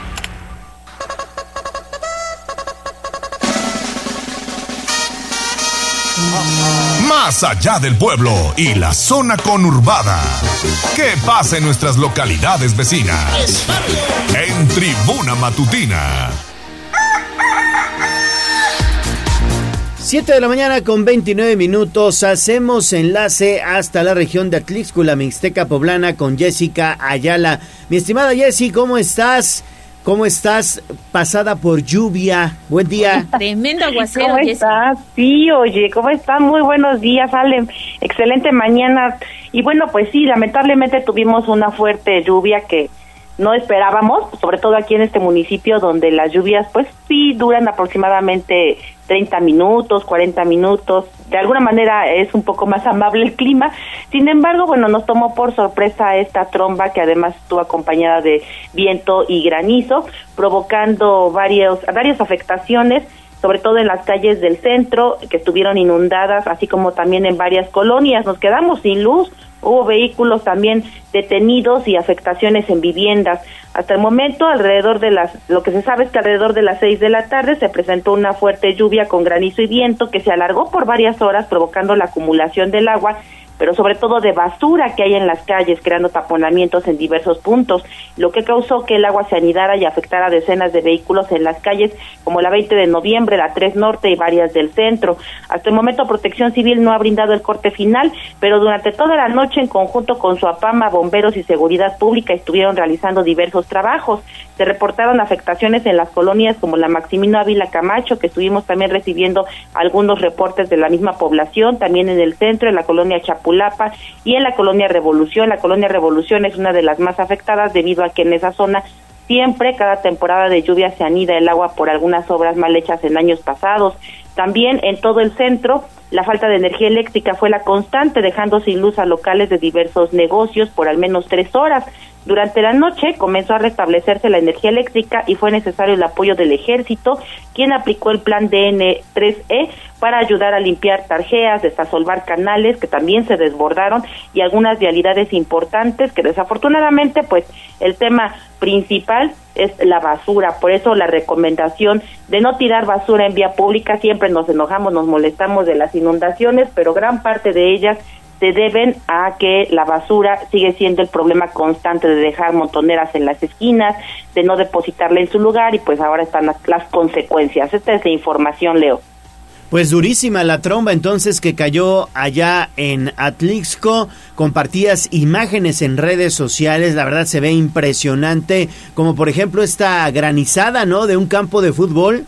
Así es, como bien lo mencionas, también ahí a través de las redes sociales estuvimos subiendo algunas imágenes porque también algunas de ellas incluso las compartía la misma población que pedían la presencia de protección civil para abrir algunas tarjeas, para que se fuera por ahí el agua. El granizo en uno de los campos, que es en el campo deportivo de la Unidad Norte, también presentó estas afectaciones por la granizada y ahora esperemos que este día ya nos puedan dar el corte final, no solamente de las viviendas, sino también falta conocer si hubo granizada afectando cultivos, porque bueno, pues también en estas zonas, luego de repente las trombas terminan afectando algunos frutos o algunas hortalizas, que es la mayoría de las producciones aquí de Atlixco.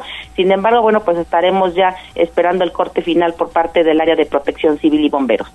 Así es, y por lo pronto a checar toda la información que ha subido Jessie a través de contextos, noticias.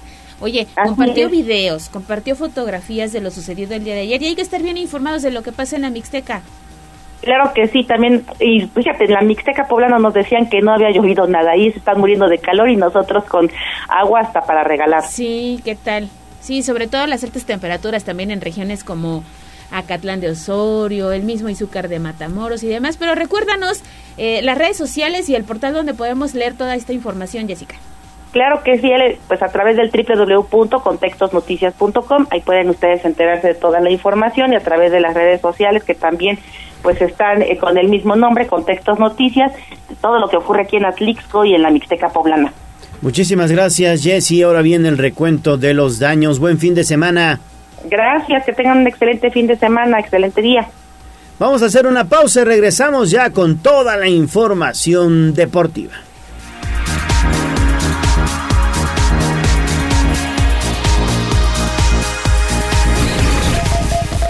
Vamos a un corte comercial y regresamos en menos de lo que canta un gallo. Esta es la magnífica, la patrona de la radio.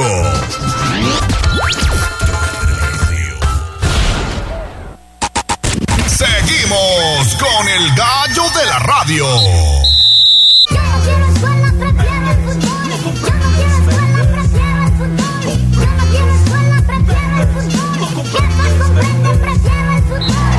Fútbol, béisbol, box, lucha libre, automovilismo y todo el mundo del deporte con Ernesto Romero, Mario Montero y José Luis Sánchez Solá, el Chelis. Play Ball. Fútbol. 7 de la mañana con 37 minutos. Adelante, mi estimado Neto. ¿Qué tal, Gallo? Muy buenos días. Buenos días a todo el auditorio. Vámonos rapidísimo con la información deportiva y comenzamos con lo que sucedió anoche en el Estadio Universitario porque el Club Puebla pues sumó una nueva derrota en este campeonato, la novena de este clausura 2023, con lo cual prácticamente pues podría, podría despedirse de cualquier posibilidad de ingresar al repechaje. Matemáticamente puede suceder esto este fin de semana, esta misma jornada, en caso de que en el resto de los partidos pues obtengan victorias. El conjunto de Pumas, San Luis y Atlas, con eso pues el Puebla ya no tendría posibilidad alguna de meterse a la zona de reclasificación. Y es que pues ya lo decíamos en la previa era un partido sumamente importante tenía que aprovechar la situación de que Tigres pues a lo mejor iba a reservar algunos elementos, entre ellos André Pierre que entró pues ya hasta la parte complementaria, provoca la pena máxima, la ejecuta engañando a Anthony Silva, con lo cual pues es suficiente para que Tigres se quede con los tres puntos. De hecho, el marcador no fue más escandaloso gracias a la buena actuación por parte de Anthony Silva, quien pues intervino por lo menos en par de ocasiones. En la línea telefónica, Mario Montero. Mario, muy buenos días. Buenos días, Neto. Buenos días, Gallo. Buenos días al auditorio. Pues lamentablemente eh, no se dio. El Puebla se lleva una derrota dolorosísima ayer en el campo de Tigres, donde pues otra vez, ¿quién más? André Pierre Guignac aparece eh, como cambio en el segundo tiempo. Él mismo provoca la pena máxima, la ejecuta de manera magistral y con eso pues más que suficiente. Un Tigres que además sale cuestionado eh, por no haber podido ser más dominante. Un Puebla que no hace un mal partido, pero que sin embargo no le alcanza, esa es la realidad, no le alcanza al Puebla lo que tiene, por más que lo intenta, el tema del trabajo ofensivo fue algo que al Puebla le costó muchísimo durante la temporada, también el tema defensivo, aunque ayer no fue el caso, generalmente el tema defensivo al ser uno de los equipos más goleados de la Liga MX. Ayer, a pesar de la buena actuación de Anthony Silva, donde el cancerbero paraguayo finalmente pues es figura y hace que el, marcador no sea más escandaloso, pues no, no es suficiente para el Puebla, se lleva una derrota que le puede costar eh, la temporada, que le puede costar este torneo, donde las cosas se le ponen cuesta arriba, se ponen color de hormiga, Puebla tiene que intentar vencer, a Cholos y esperar resultados.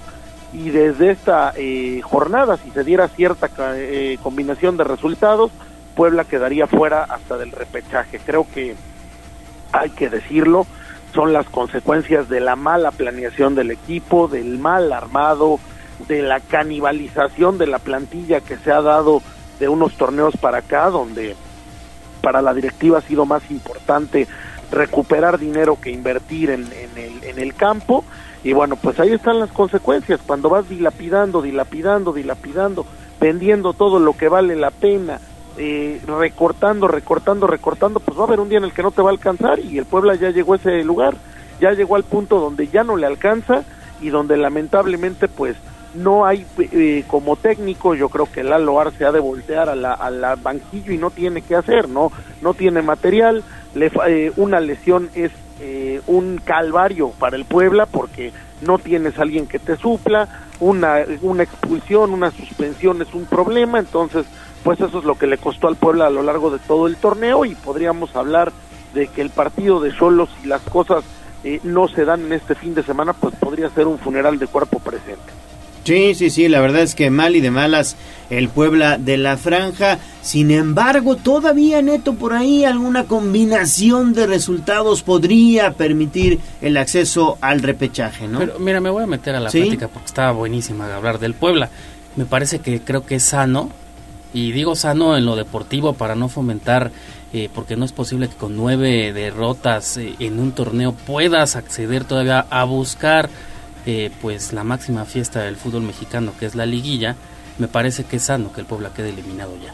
Me parece que es muy sano porque nos, nos permite ver la realidad de lo que es. Digo, si al final de cuentas, por un milagro, por lo que sea, llegas al repechaje en el lugar 12, en el lugar 13 si el Querétaro estuviera arriba, entonces va, lo que va a pasar es que la forma en que llegas, el modelo de negocio en que se maneja, pues te lo van a vender como ahí están mis resultados, califico otra vez. Sí, estarías fomentando la mediocridad. No sé qué piense Mario, no sé qué piense Neto. Eh, pero el sistema de competencia te lo permite, ¿no?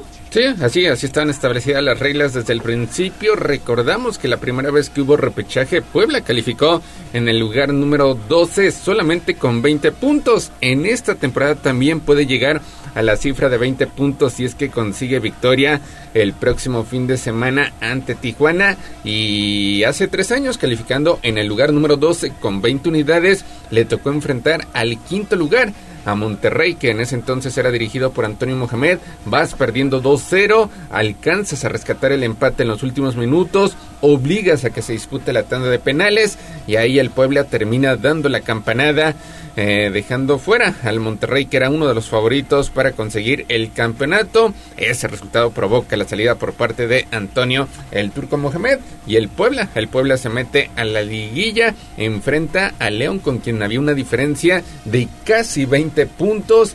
Puebla le gana el duelo de ida por marcador de dos goles a uno. Ya en la vuelta, pues el equipo de la Fiera impone condiciones y se termina eh, y termina, termina ganando por marcador de 2 a 0. Ya más adelante León conseguiría el campeonato derrotando en la gran final al conjunto de Pumas, pero pues así, así estaban las reglas establecidas y pues todavía, todavía queda esa velita de esperanza. Desde luego habrá que esperar primero descalabros de Atlas, Pumas y el conjunto de San Luis este fin de semana para ver cuáles son las posibilidades que necesitan o las combinaciones que necesita el Puebla para meterse a la fiesta. Y ahora hay otro, hay otro factor importante, digo, al final de cuentas el técnico también pesa y digo, y no es porque se tenga algo contra Lalo Arce, digo, Lalo Arce es un chavo joven que se aplaude también eso, que es mexicano, que le llegó su oportunidad, sea como haya sido, pues la tomas, digo, o sea, nosotros cualquiera estuviéramos en el medio, nos pasa eso, pues la tomamos sin ningún problema, es, porque es, es la oportunidad que te llega, pero también ayer no juegas sin un delantero nominal, no, no, no metes a Martínez de inicio, a Barragán, entonces también yo creo que los parados técnicos muchas veces se influenciaron para estas nueve derrotas. Mario, ¿debería o no acceder el Puebla al repechaje? No, por supuesto que no. A ver, ya la historia de los 20 puntos y de que si hacemos las cuentas de la lechera nos alcanza, ya no se vale. O sea, la verdad es que ya cambió la liga en estos últimos torneos, ya con 20 puntos no te alcanza para nada. Y la verdad es que también hay que ser honestos. O sea, el Puebla ha sido un quitar y quitar y quitar y quitar y vender y vender y y, y, hacer chiquito y hacer chiquito los últimos cinco años. Eso es lo que ha hecho la directiva y tarde o temprano tienes que pagar las consecuencias.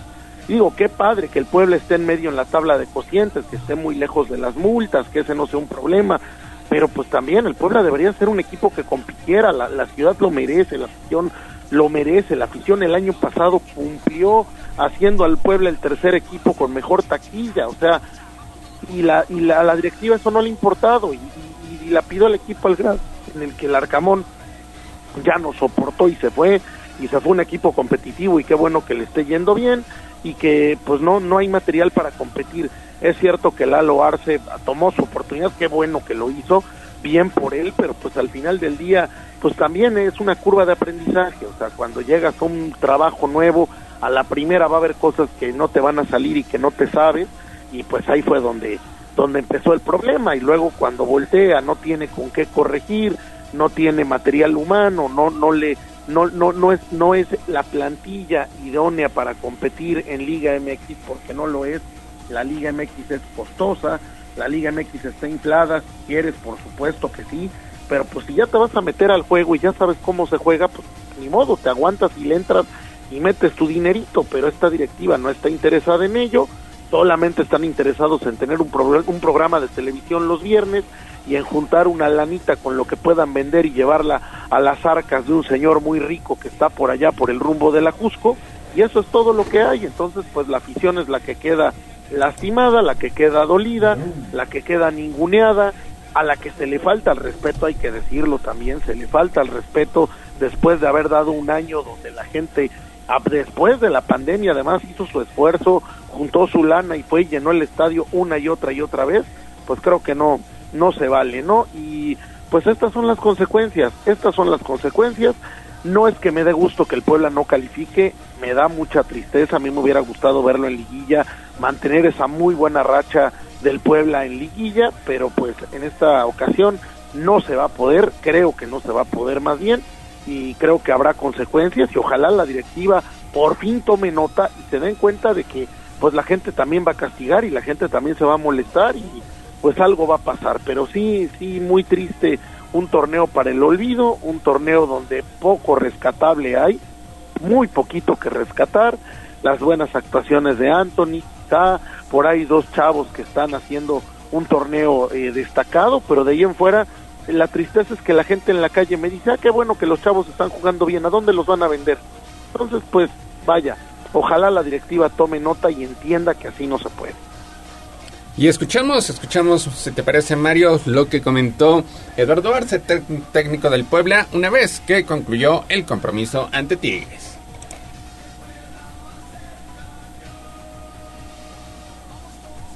Eduardo Arce, Eduardo Arce que pues todavía tendrá una última oportunidad enfrentando al conjunto de Cholos, Cholos de Tijuana buscando esa victoria. Ahora sí, escuchamos a Eduardo Arce. Bastante jodido.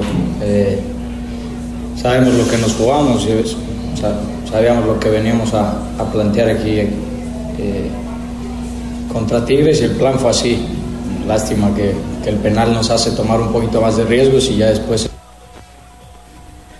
exponernos a espacios más abiertos y, y pues ahí son las ocasiones que, que al final sufrimos, pero bueno, el equipo buscó, el equipo intentó y, y no, a seguir que nos queda una jornada. Pues ahí está Mario, lo que comentó Eduardo Arce. Pues sí, pues qué va a comentar, digo, ya, ya toro pasado, pues ya de qué platicas, ¿no? Creo que Arce lo que tiene que hacer es cerrar bien el torneo, terminar bien este, eh, este torneo, eh, jugar bien contra Solos, por dignidad, por respeto al equipo y esperar a, a lo que vendrá, a ver qué decisiones toma la directiva. Creo que el Puebla merece más, la afición merece más, pero bueno, pues había un momento en el que había que pagar el pato y ya estamos llegando a ese punto. Pues 7 de la mañana con 49 minutos. Hasta aquí la información del Club Puebla. Liga MX. Pues vámonos con el resto de la fecha, Mario, porque hoy hay triple cartelera. A las 7 de la noche, Mazatlán enfrentando el conjunto de Monterrey. Un Monterrey que llega con dos derrotas de forma consecutiva ante Mazatlán, que ya no aspira ni siquiera al repechaje. También a las 7 de la noche con 5 minutos, Necaxa ante Atlas. Aquí el primer partido que interesa al Club Puebla, porque si Atlas pues gana, entonces el Puebla ya no lo podría alcanzar en esta temporada. Y a las 9 de la noche con 15 minutos, Tijuana ante León. León que necesita el triunfo si es que quiere meterse de nueva cuenta en la lucha por estar dentro de los cuatro primeros ante unos cholos que tienen la oportunidad de rebasar al Puebla. Sí, son dos partidos que al Puebla le interesan. Si gana Cholos, pues creo que se le complica más la historia. Pero por el otro lado, León va a buscar su victoria. León necesita estar entre los cuatro primeros. En el caso de Monterrey, es un momento perfecto para que Rayado salga de ese bache y para que recupere confianza ante un Mazatlán que ya no se juega nada, que ya lo único que se juega es ver en qué lugar de las multas va a quedar. Y pues bueno, partidos que, que al Puebla, pues digo, le pueden interesar. La verdad es que los milagros que necesita el Puebla para estar en eh, repechaje ya son muy, muy complicados que se, que, que se den. Pero bueno, pues hay que, hay que seguir de aquí al final del torneo. En el sábado también triple cartelera, Pachuca ante San Luis. Este duelo igual interesa al conjunto poblano, sobre todo por el tema de San Luis. Si San Luis consigue la victoria, si da la campanada ante un Pachuca que... Se está desinflando el Pachuca. Sí, ¿eh? que se ha visto bastante, bastante irregular, que viene de caer goleado ante el conjunto del Atlas. Entonces, si San Luis gana, pues también el Puebla estaría perdiendo una plaza más para meterse al repechaje. A las 7 de la noche con 5 minutos, Chivas, Chivas ante Cruz Azul, Cruz Azul que querrá evitar un segundo descalabro ante unas Chivas que necesitan la victoria para tratar de amarrar el hecho de estar, Mario, dentro de los cuatro primeros. Sí, Cruz Azul que quiere estar en repechaje, Chivas que quiere estar entre los cuatro, que a pesar de todo Chivas se ha mantenido ahí, ha funcionado bien que mal esta nueva manera de hacer eh, pues la, la, la planeación y, y, de llevar a Chivas, pues ahí va, ahí está, ahí está parado entre los cuatro primeros, ahí está luchando por un lugar y bueno, pues estos, esta fecha interesante y la que sigue porque es donde vamos a ver ya, ya quienes quedan en, entre los cuatro, quienes van directo a la liguilla, quienes van al repechaje y bueno, pues hay varios equipos que se van a pelear duramente sus cuatro lugares. Que hablando rápido de los cuatro lugares que dice Mario, mira, Monterrey 34, América 30, me parece que ellos dos ya están obviamente en uno y dos. Toluca, Guadalajara y León, yo creo que ahí se están peleando esos, esos otros dos. ¿eh? Sí, Monterrey que matemáticamente es el único equipo que ha asegurado su lugar dentro de los cuatro primeros. América, América todavía puede arrebatarle esa primera posición, aunque Monterrey pues tendría que perder perder los dos partidos restantes y América ganar los dos que le quedan en este torneo. Y hablando precisamente del América, pues el duelo más esperado este fin de semana, mañana sábado 9 de la noche con 10 minutos en el estadio Azteca América ante Pumas. Pumas que busca su tercera victoria en la era de Antonio, el turco Mohamed, Mario. América que está buscando amarrar su lugar entre los cuatro primeros, con la victoria lo lograría. Y Pumas está buscando todavía ver hasta dónde remonta.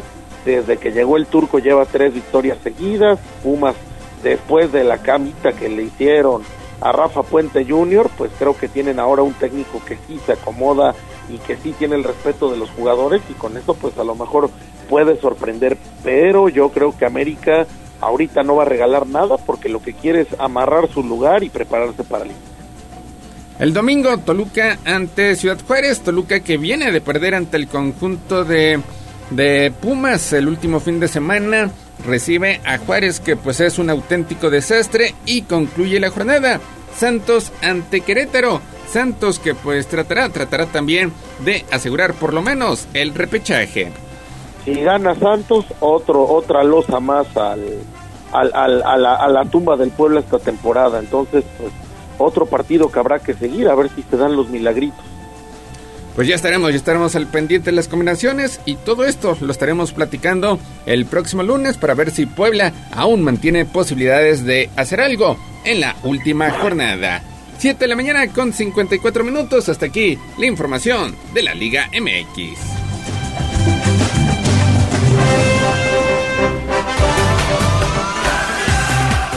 Vámonos con el fútbol internacional porque Mario acabó, acabó la aventura del Feyenoord de Santiago Jiménez en la Europa League. Cayeron ayer en un partido bastante dramático ante el conjunto de la Roma. Parecía que iban a dar la campanada, sin embargo, pues faltando un minuto, Paulo Dybala convierte el tanto que obliga a que se dispute la prórroga.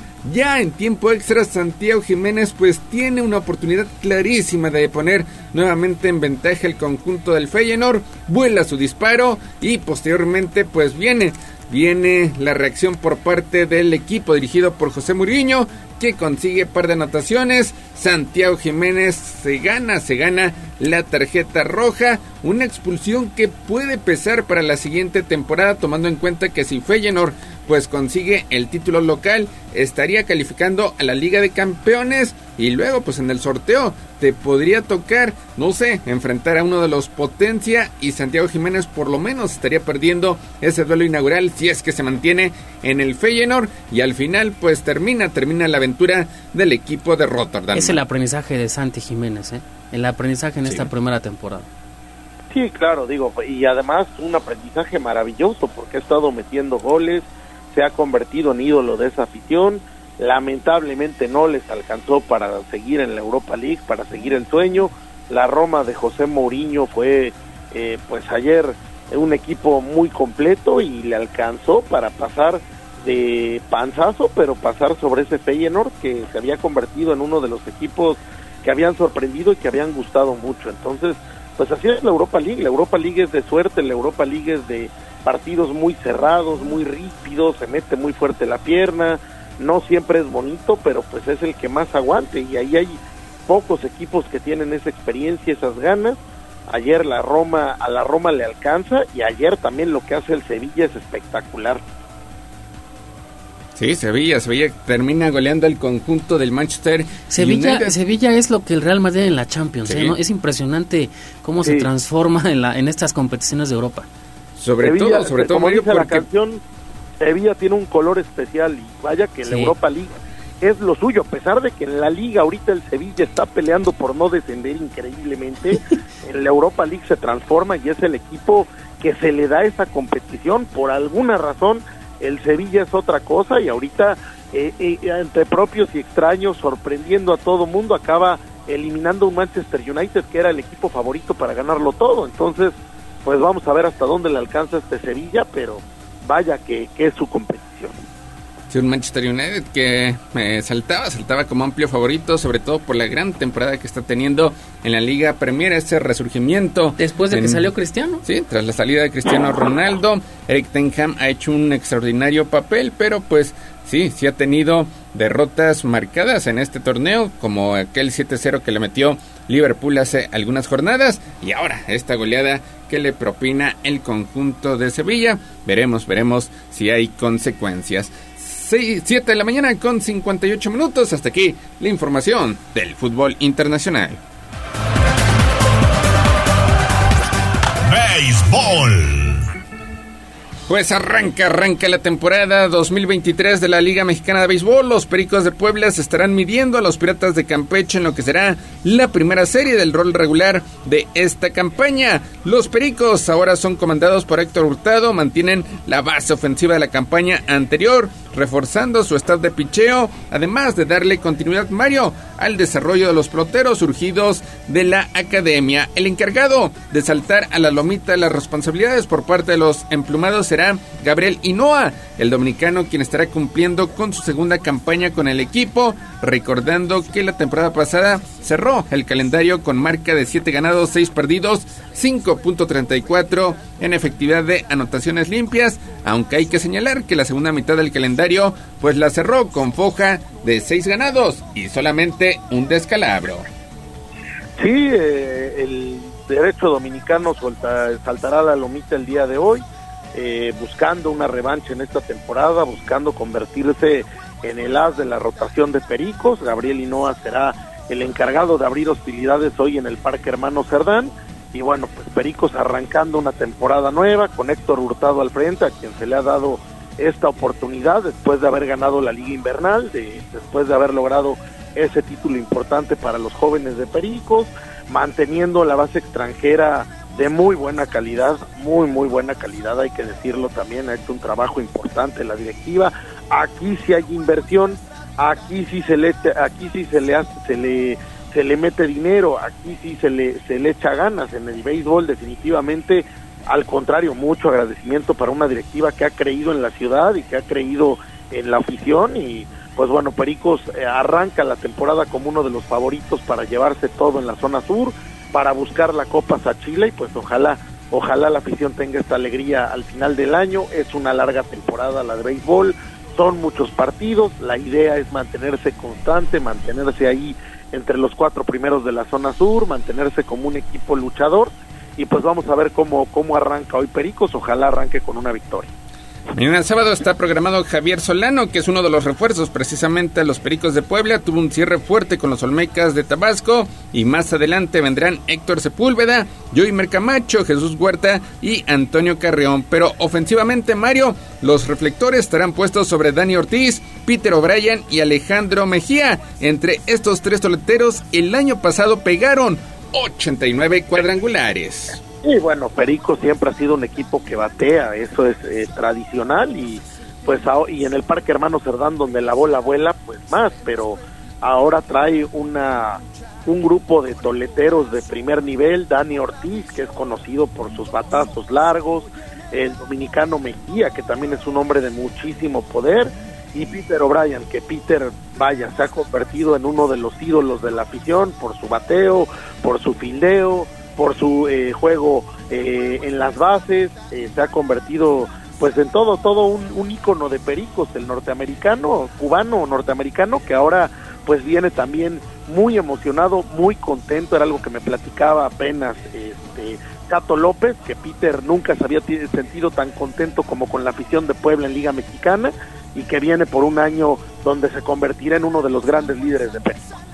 Sí, y también, también están peloteros como Miguelito Guzmán, el nene Antonio Lamas, Armando Aguilar, Jorge Flores, Leo Germán, el regreso por parte de Drew Stankiewicz que le dará profundidad al orden al BAD y destacar que en la receptoría pues estarán iniciando Dani Mercado, esto porque el Nini, Gabriel Gutiérrez, pues de momento estará arrancando la campaña en lista de lesionados, ojalá y su recuperación sea pronto para que regrese también a fortalecer la ofensiva por parte de los Pericos de Puebla. El picheo de relevo que ha sido pues el talón de Aquiles ahora estará conformado por Sami Alvarado, Marco Quintanar, Eric Preciado y Fabián Muñiz, mientras que el encargado de cerrar la cortina pues será Rafael Dolis. Sí, ese es uno de los trabajos que se hicieron en la postemporada, esa búsqueda para apuntalar el, el bullpen, para apuntalar el, eh, también el cerrador, se, se espera mucho de- del nuevo refuerzo, ojalá así sea, creo que Pericos tiene un equipo balanceado, eso es lo importante, tiene un equipo balanceado donde se le va a dar oportunidad a los peloteros jóvenes que vienen de ser campeones, donde hay una base mexicana importante de gran nivel, eh, apuntalada por Miguelito Guzmán, ap- apuntalada por Jorge Flores, por el Lamas, entre otros que son peloteros de altísimo nivel. Y bien lo decías, el regreso de Drew Stankiewicz, que eh, fue un, eh, un arranque extraordinario el año pasado, recibió una oportunidad en la Gran Carpa, se fue para allá. Al final, pues este año no fue renovado y entonces por eso regresa Pericos, un pelotero extranjero que tiene un muy buen guante, pero que además también batea y batea bastante bien. Héctor Hurtado, de hecho el auditorio pregunta qué expectativas hay sobre Héctor Hurtado, tomando en cuenta que estará haciendo su presentación en esta campaña, viene de ser campeón, pero en la liga invernal trabajando con peloteros jóvenes, ahora tiene la responsabilidad de llevar al primer equipo, de manejar pues un vestidor donde hay peloteros estelares, Eh, ¿qué expectativas se tienen Mario de Héctor Hurtado? Bueno, Héctor Hurtado se ganó a pulso su lugar para ser el manager de Pericos, eso no tiene ninguna duda, se lo ganó eh, logrando un gran título en la Liga Invernal. Pericos tiene la idea, eso también está muy platicado, es muy abierto, la idea de armar una dinastía para muchos años, de armar un equipo poderoso con una base mexicana de primer nivel y pues eh, llevando esta idea de la directiva, por eso se va a poner un manager que cree, que confía, que conoce a los jóvenes muy bien, que también tiene eh, buena confianza y mucho respeto de los peloteros veteranos, que es un hombre que conoce bien el béisbol, que tiene muy buen manejo de bullpen, muy buen manejo de, del, eh, staff de picheo y entonces pues creo que eh, esta oportunidad se la gana, repito, se la gana con, con mucho trabajo y pues así se arman las dinastías en el béisbol. Ahora Piratas de Campeche vienen de un año complicado donde todo, todo el 2022 no pudieron jugar como locales debido a las remodelaciones que se hicieron al estadio Nelson Barrera. Hoy está programado Matt Solter, ex lanzador de los gigantes de San Francisco y que viene de jugar tres años en la Atlantic League. Vamos a ver cómo le va a Campeche, es el rival con el que arrancará Pericos. Efectivamente, tuvieron una temporada muy difícil en la pasada, se reforzaron. Vamos a ver Pericos qué, eh, qué, qué arranque tiene, ojalá arranque con una victoria y seguramente hoy habrá un lleno espectacular en el Parque los Hermanos Cerdán. La fiesta, la, la fiesta comienza a partir de las 18 horas. Recordar que Pericos tiene marca de 9 ganados, 2 perdidos en los últimos 12 enfrentamientos. Así que estaremos al pendiente y también sigan nuestras redes sociales para ver todo el inicio de la temporada 2023 de la Liga Mexicana de Béisbol. Pues 8 de la mañana con 6 minutos. Oye, preguntan que qué recomiendan para la gente, porque la persona que llama, que es la terminación 3724, dice que nunca ha ido al base, que qué le recomiendan hacer, a qué hora llegar, porque nunca ha tenido esa experiencia. Bueno, pues es inauguración, es llegar temprano, obviamente, salir con tiempo para llegar al, al estadio. Hay espectáculo antes del, del partido, siempre eh, la directiva de Pericos hay música, hay fiesta desde antes y después de los partidos, pero además, pues hoy al ser inauguración habrá presentación del equipo, habrá seguramente alguna madrina que será espectacular conociendo a la directiva, hace, habrá también este pues el show de Pancho Perico y en fin, o sea, hay mucho mucho que ver en el béisbol, hay que llegar con buen tiempo y agarrar buen lugar. Y también pendientes, pendientes del equipo de tribuna que estará en la explanada del estadio haciendo, haciendo distintas dinámicas para amenizar el ambiente porque pues espera, Mario, como lo decías, una gran entrada. Así que pues los recomen- las recomendaciones que lleguen entre 5 y 6 de la tarde, pues también para encontrar lugar en el estacionamiento y sobre todo disfrutar del rey de los deportes. Ojalá que no llueva. Ojalá, ojalá. Dijo, ¿no? Ojalá, porque sí ha estado lloviendo allá en Puebla, por lo que me comentan, ojalá Ayer. hoy Tlaloc, Tlaloc se, se duerma temprano y permita que se, eh, se lleve a cabo el espectáculo de béisbol.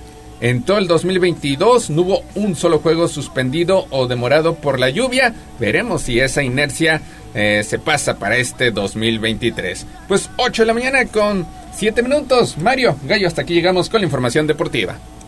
Gracias Gallo, gracias Neto, gracias Jazz, que tengan muy buen, muy buen fin de semana, que disfruten hoy el béisbol y pues ojalá la mejor de las suertes a estos pericos que arrancan una temporada donde yo quiero estar en playoff, quiero estar parado en primera fila y festejar un campeonato.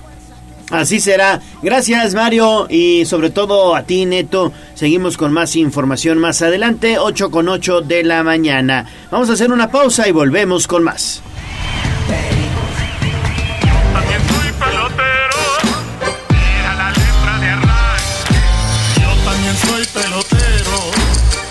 Ganó el tiempo.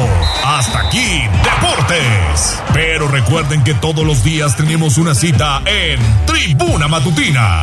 Continuamos con El Gallo y la voz de los poblanos. Escuchas XHZT 95.5 FM, XEZT 1250M y en alta definición HD 95.5.1. La magnífica 95.5 FM y 1250M. La magnífica, la patrona de los niños. Una estación de tribuna comunicación. Fuerza en medios. Seguimos con el gallo de la radio. Twitter, arroba noticias tribuna. Tribuna Matutina, en resumen con la voz de los poblanos. El gobernador Sergio Salomón Céspedes Peregrina vuelve a pedir al director del Instituto Mexicano del Seguro Social, Zoe Robledo, avanzar en la construcción de tres hospitales para Puebla que aún están pendientes. La Secretaría de Movilidad y Transporte prevé crear una nueva línea para cubrir la ruta periférico ecológico y así atender a más de 20 mil usuarios. Todo listo para el festejo del Día de la Cruz. La Cámara de la Industria de la Construcción está anunciando su tradicional concurso de cruces. Ni deudores alimentarios ni agresores de mujeres o niños deben ser nombrados secretarios de Estado, propone la diputada local Nora Merino. El presidente municipal Eduardo Rivera encabeza esta mañana un importante evento allí en una escuela ubicada en el centro histórico. El día de ayer desmintió la salida de Alejandro Cañeda, dice que son puros rumores. Y lamentablemente por un par de brócolis que robó lo quemaron y le quitaron la vida en Santa Rita Tlahuapan. En información nacional estamos muy contentos porque se vendió el ostentoso avión presidencial, dijo el presidente Andrés Manuel López Obrador durante la conferencia matutina de este viernes. Vamos a escuchar lo que dijo el mandatario en un momento más, ya nos falló aquí la comunicación. De esto que estaba pues dando a conocer el mandatario en esta conferencia matutina. Estamos contentos porque se vendió el ostentoso avión presidencial. Este avión lo compró Calderón, aunque él no lo usó, se lo dejó comprado al licenciado Peña Nieto. Al final del gobierno de Calderón, eh, tomaron la decisión de comprar este avión. Y ahora todo el mundo se pregunta qué va a pasar con el cachito de la lotería que compró. Claro. La escuela que se vio beneficiada con los recursos que se recaudaron por esta rifa. Exactamente. Por este sorteo organizado por la Lotería Nacional. Son muchas preguntas las que tenemos. Yo ya no entiendo, pues no que se había rifado, Exactamente. ¿no? Y ahora ya se Nadie vendió. se lo ganó. Nadie se lo ganó, entonces ya lo vendió. ¿Y el dinero? ¿Dónde quedó? ¿A dónde fue a ¿Dónde parar? quedó la bolita? ¿Dónde quedó la bolita? Bueno, pues ahí está entonces. Lo importante es que ya cumplió con su compromiso de campaña, ya quedó bien con todos los mexicanos y ya se fue este ostentoso avión presidencial. ¿Qué tal? Son muchas las incógnitas y las preguntas que quedan pendientes. 8.15, vámonos con las vacantes del día. Instagram, Tribuna Noticias. A mover las manos, que del cielo no caen los billetes. El trabajo es la suerte. En Puebla sí hay chamba. Bolsa de trabajo. Tribuna Matutina.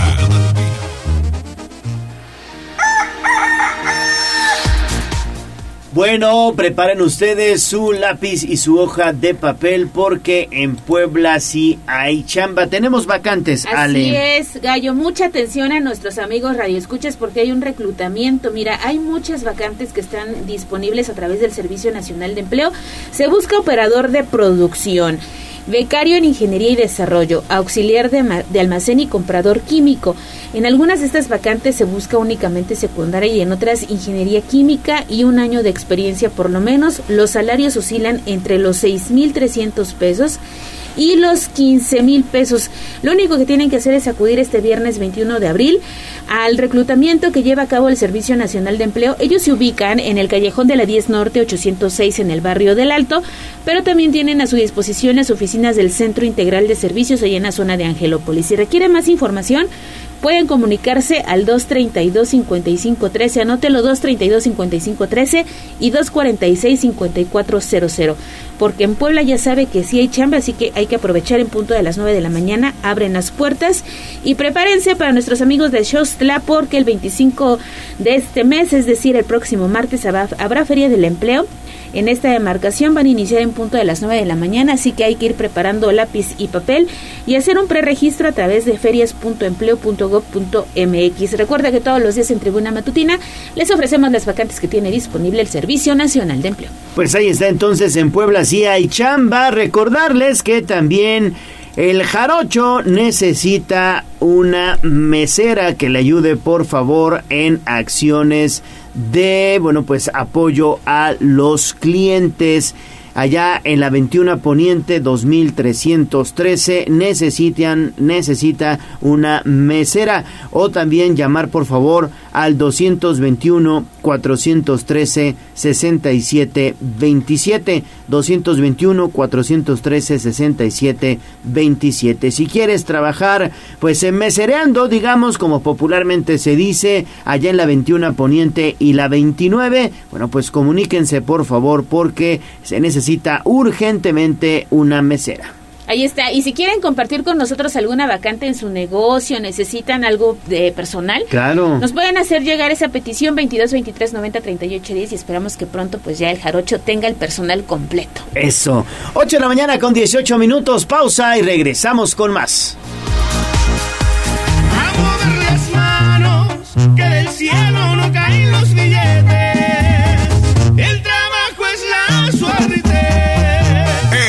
Puebla sí chamba. Secretaría del Trabajo del Gobierno del Estado de Puebla.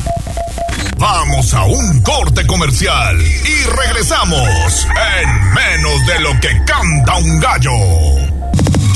Esta es la magnífica, la patrona de la radio.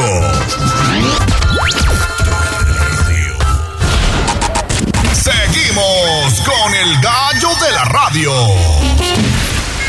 Sitio web tribunanoticias.mx.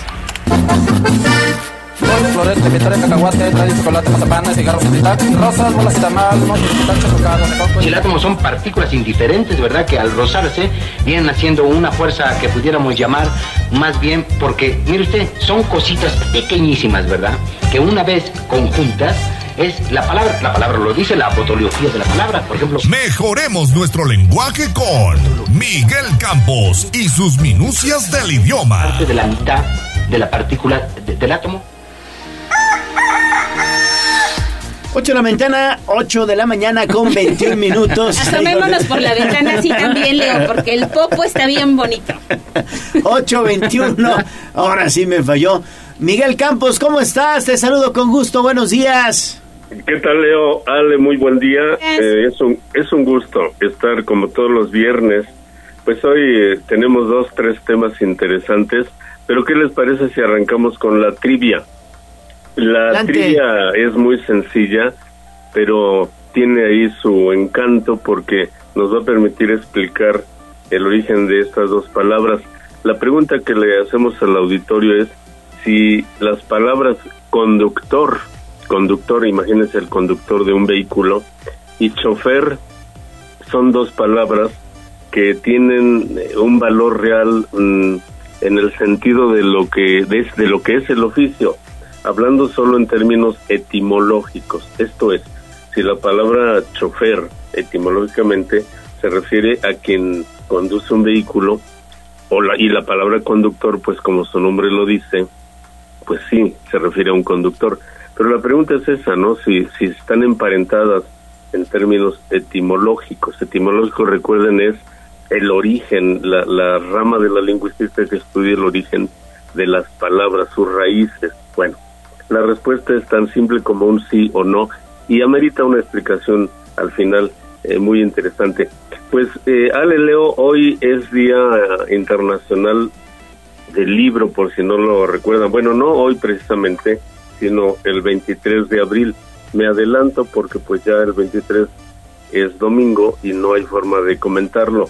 Es interesante porque recuerden que se refiere esta fecha presumiblemente a que el 23 de abril de 2000, de 2000, de 1616, ya me adelanté, de 1616 murieron dos genios de la literatura, eh, William Shakespeare y Miguel de Cervantes Saavedra. Coincidieron las fechas de sus muertes, el año, de una manera eh, curiosa.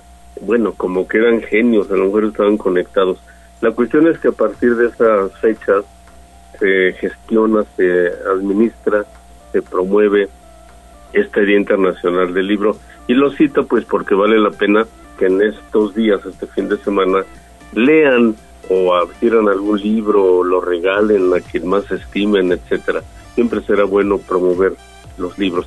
Y a propósito de ello, estimados Leo Ale, yo quiero hacer una promoción porque en los puestos de periódicos cada vez hay menos periódicos, cada vez hay menos revistas y entonces eh, lamentablemente los puestos sobreviven con algunos otros productos y por fortuna todavía algunos editores se lanzan a um, publicar o difundir colecciones de libros que ahí uno puede uno encontrar. En estos momentos les recomiendo que se den una vuelta porque se está publicando una colección dedicada a la gran escritora inglesa Agatha Christie, nada más ni nada menos que la maestra de la novela policíaca, heredera directa de Arthur Conan Doyle con su Sherlock Holmes y Agatha Christie con su Hércules Poirot y, su Miss Marple, que fueron sus detectives. Bueno, la menciono porque los libros ahí están, no son muy caros y de buena calidad. Y quiero hablar hoy un poquito de libros porque estoy leyendo precisamente el cuarto libro ya de esta colección. Este libro es una novela, por supuesto, detectivesca, que se llama El asesinato de Roger Aicron. Y es una novela interesantísima como todas las de Agatha Christie. Pero no voy a hablar del contenido, sino de las palabras raras, no tan raras, pero que clarifican muchas cosas y que nos remite nuevamente a mi recomendación de ver un diccionario con frecuencia y por supuesto de leer mucho. Este diálogo curioso se da entre el detective Hércules Poirot y un médico a propósito de una charla que tienen con un abogado. Eh, Hércules Poirot, que además no es inglés, sino es un detective belga de Bélgica, pues no habla muy bien el inglés, no lo domina a plenitud precisamente y eso es lo interesante de la novela y de hablar de estas palabras. Parece ser que la, charla que tuvieron con este abogado es un poco ríspida y entonces eh, Poirot, el detective lo nota, y se despide del abogado diciéndole esto, perdón por haberlo perturbado, perdón por haberlo perturbado. Una vez que se salen del despacho, su amigo, el médico este con el que va platicando, que anda investigando con él el, caso del asesinato de, de Roger Aykroyd, bueno, le dice, oiga, le dijo usted al abogado, perdón por haberlo perturbado. Esta palabra dice es muy fea, solamente la usamos en psiquiatría. Creo que no debió usarla. Y entonces Poirot le dice, sí, perdón, creo que debí usar fastidiado, perdón por haberlo fastidiado y le precisa todavía más el médico, no, tampoco es esa la palabra adecuada. La palabra era molestado. Perdón por haberlo molestado. Fíjense nada más, Leo Alex. Tres palabras que parecen parecen equivalentes y no lo son. Efectivamente, la palabra perturbado tiene implicaciones ahí medio raras con la mente, ¿no? decimos que alguien está perturbado porque ve visiones, porque eh, tiene por ahí cosas raras en el cerebro. Y usamos las otras, fastidiado, pues su nombre lo dice, claro, es cuando ya no aguantas algo, te están haciendo enojar. En cambio, molestar simplemente implica que, que pues como que ahí te están, como si fuera una mosca que anda zumbando y, y te distrae, te molesta. O sea, parecen, repito, equivalentes y no lo son. Y ahí están en esta novela estas palabras para aprenderlas y para entender exactamente tu uso. Por eso es tan importante leer y es tan importante el diccionario. Qué mejor que esta fecha, repito, del Día Internacional del Libro para hacerlo. Y, por cierto, otra palabra de la cual ya hemos platicado aquí en la sección es la palabra plausible. Y también viene aquí una aclaración exacta de cómo se debe de usar. Eh, ya he dicho que plausible no significa posible. Eh, es un engaño, nos, nos vamos con la idea de que se parece a posible. Como cuando se dice esta, la construcción de este puente es plausible, dicen por ahí algunos políticos erróneamente, queriendo decir que es posible. No, la palabra plausible en esencia significa lo que es digno de aplauso, o sea, algo que se debe festejar. Bueno, pero tiene otra otro significado también interesante y también lo leí en la novela. Justamente cuando están armando teorías sobre quién pudo matar a Roger Aycroft, resulta que dice el doctor, le dice a Poirot, al detective, oiga, esa teoría me parece plausible. ¿Y sabe lo que quiere decir? ¿Sabe lo que quiere decirle, vale? En este sentido, esa teoría me parece admisible, admisible. Es decir, la aceptamos, es aceptable porque tiene fundamento, pero nótese que no tiene nada que ver con posible, con posibilidad, sino con lo que es admisible o, o que es aceptable porque tiene visos de, de credibilidad, digamos, ¿no? Entonces, son los dos usos de la palabra plausible, una es digna de aplauso y la otra es que es aceptable porque tiene fundamentos, es creíble. Así que leyendo se aprenden estas variantes del idioma de manera muy precisa. Para concluir, estimados Levale, bueno, antes de dar el- la explicación de la trivia, les recuerdo, les recuerdo que nuestra revista Sibarita, el placer de la lectura, precisamente hablando de libros, porque ahí hablamos de libros, de cine, de música, de gastronomía, de, de- pintura y fotografía, está dedicada este mes, todavía este mes de abril, a la infancia, al niño, pero no precisamente al niño en términos como suele hacerse, sino hablamos de las los niños genios, los niños geniales que ha habido en el mundo. Y bueno, hay cines sobre ellos, hay libros sobre ellos, los artículos que se publican hablan precisamente de, estos niños. Por eso el tema central, el artículo principal es Infancia Genial. La recomendamos, estimados Leo Ale, para que se acerquen a ella. Recuerden, el sitio es sibarita-medioneye.com. Entran y ahí encuentran todas las opciones, incluso pueden revisar números anteriores de, de muchos meses atrás. Ahí están completas nuestras ediciones. La recomiendo mucho. Y vamos ahora a la trivia. Pues eh, también leyendo justamente encontramos estas estos detalles. Nosotros le llamamos aquí en México a quien maneja, conduce un vehículo, generalmente chofer, el chofer del micro, el chofer de la combi. Eh, raramente se usa la palabra conductor, aunque también se usa como que es un poquito más elegante. Bueno, de cualquier manera, ambas vienen a ser hoy equivalentes en cuanto a su gusto. Pero ¿saben cuál es la diferencia etimológica? O sea, etimológicamente no tiene nada que ver ambas con el acto de conducir. La palabra conductor sí, pero la palabra chofer no. La palabra chofer es una palabra de origen francés y originalmente quiere decir calentar. Chofer, así se pronunciaría chofer, chauffeur se escribe en francés, chauffeur con doble F. Eh, de ahí se derivó chofer y significa exactamente calentar. ¿Saben por qué? Porque en los inicios de los vehículos automotores los arrancaban con una manivela. Se acordarán, eh, le daban así con una manivela, una palanca para que arrancara el motor.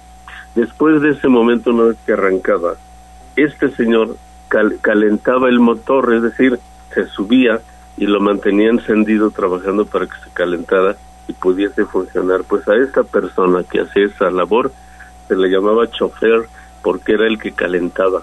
Y viene de, de una palabra todavía anterior referida a los trenes, a las calderas. Era el que calentaba la caldera, el que le echaba leña a la caldera, es el chofer. Y de ahí se derivó que, bueno, pues ya lo veían ahí calentando el coche, aunque no lo conducía. Y después se generalizó el concepto para decir también al conductor de ese vehículo chofer. ¿Qué les parece? Pero las palabras etimológicamente no, no son, no tienen relación, sin embargo, hoy por el uso son equivalentes. Hasta aquí mi sección, estimados Leval, espero que les haya dejado algo de provecho. Como siempre, muy interesante, mi estimado Miguel. Muchísimas gracias y que tengas buen fin de semana. Nos Un gran escuchamos. abrazo, gracias. Gracias. 8.33 de la mañana. Vámonos con David Becerra. ¿A dónde andas, mi estimado David? Percances viales y altercados, ¿no? Percances viales, altercados, alteración de los conductores Gallo. Estamos en el Boulevard Carmelitas, justamente, eh, pues a unos, que a unos, en dirección hacia la 141 Poniente. Eh, Gallo, en este punto se registró un choque entre una camioneta y un automóvil de una empresa, pues de técnicos de Internet. Eh, Gallo, eh, según nos cuentan algunas versiones, la camioneta hizo un cambio de carril desde el carril central hacia el carril de extrema izquierda, en el que pues sí provocó un eh, percance, un rozón entre los vehículos involucrados. Le pegó en la parte delantera del vehículo de técnicos. Pero la cuestión en este punto es que, bueno, después de que la conductora de la camioneta pues se dio cuenta de este incidente, se bajó para ver qué sucedía, cómo se podían arreglar o cómo iban a proceder, pues el, uno de los eh, justamente tripulantes del coche del vehículo de técnicos se bajó con un martillo y con toda la furia del mundo pues le pegó en el cristal del pues la puerta del acompañante por lo que los vidrios volaron por todos lados. En la camioneta Gallo pues viajaba una madre, su hija, eh, una menor de aproximadamente entre 8 y 10 años de edad, que pues sí, debido al golpe del choque pues resultó lesionada con una contusión en el hombro, pero también por los cristales que volaron pues hacia todas partes de la camioneta, por lo que inmediatamente pues realizaron el eh, llamado al número de emergencia 911 y se pues armó todo un eh, operativo justamente son alrededor de cuatro las patrullas que están en este sitio y varios varios agentes entre policía municipal y también tránsitos de peritos pues que están eh, entrevistándose con los involucrados para deslindar responsabilidades. Asimismo, eh, rápidamente llegó una ambulancia de protección civil y gestión integral de riesgos, urgencias básicas, Gallo, que pues ya le prestaron los primeros auxilios a la menor para descartar alguna lesión que no se vea a simple vista, pero que ponga en riesgo su salud. Así las cosas, Gallo, desde este punto en el Boulevard Carmelitas, eh, pues ese incidente que desató la furia de los técnicos de eh, la empresa de Internet Gallo. Es que sabes que, mi estimado David, hay que tener más resistencia a la frustración. Todos, todos andamos locos, violentos, eh, eh, te tocan el claxon, eh, pones tu direccional y no te dejan pasar. No, no, no, no andamos, pero que no nos calienta ni el sol, mi Sí. estimado David. Así es, Gallo, y pues una cuestión es el choque, que ya pudieron a lo mejor eh, decir quién había tenido la culpa, llegar a un punto reparatorio, pero ya otra cosa muy distinta es bajarse con un martillo y golpear directamente la ventana del automóvil de la esta camioneta, que Gallo quedó hecho trizas y bueno, afortunadamente no generó una lesión mayúscula en ninguna de las personas, pero pues sí había una niña de entre 8 y 10 años, te comento, que pues imagínate el susto que se habrá llevado Gallo. Ya están también las aseguradoras en el punto, pues dándole ahora sí su escarmiento, su pequeño regañón justamente al técnico que se bajó con este martillo, según lo que nos cuentan los eh, involucrados Gallo. Muy bien, David, pues muchísimas gracias. Hay que manejar con precaución. Aguas con los del martillo, ¿eh? Bien dice eh, el famoso comercial, cuenta hasta tres y si no hasta diez. Y si no, síguete, ¿eh? Sí, sí. Para sí, evitar sí, estas sí, sí. situaciones. Vamos rápidamente con un mensajito de voz de la terminación 1349 que esta mañana nos está reportando un hecho vial. Buenos días, Tribuna Vigila. Para comentarles que percance en la autopista Puebla-Veracruz, a altura de la central de Abastos, eh, en el carril de alta, entre un bocho azul y una camioneta. Eh, creo que solamente son daños materiales. Se empieza a complicar el tráfico ya que está casi a la altura de la salida de la lateral. Entonces tomen precauciones. Para tomarlo en cuenta esta mañana y a circular con mucha precaución. Gracias, gracias. Bueno, también a nuestros amigos que se están poniendo en contacto con nosotros al 22 23 90 38 10. Vamos a hacer pausa y volvemos ya con la colaboración de Viridiana Lozano.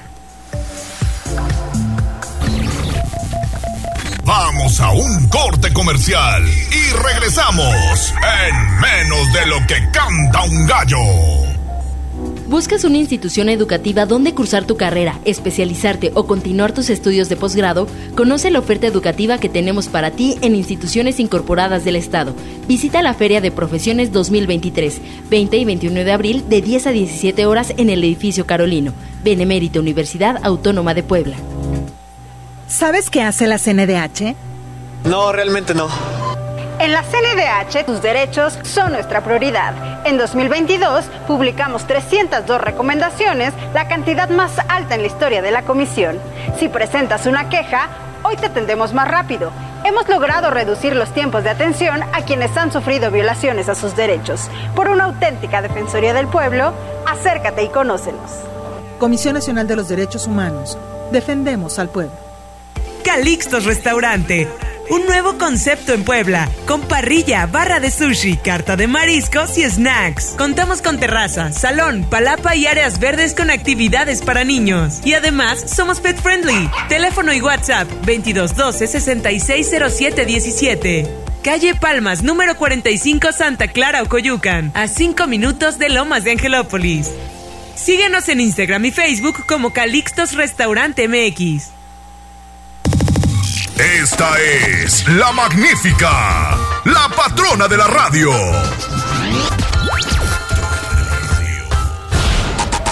Seguimos con el gallo de la radio. Sitio web, tribunanoticias.mx.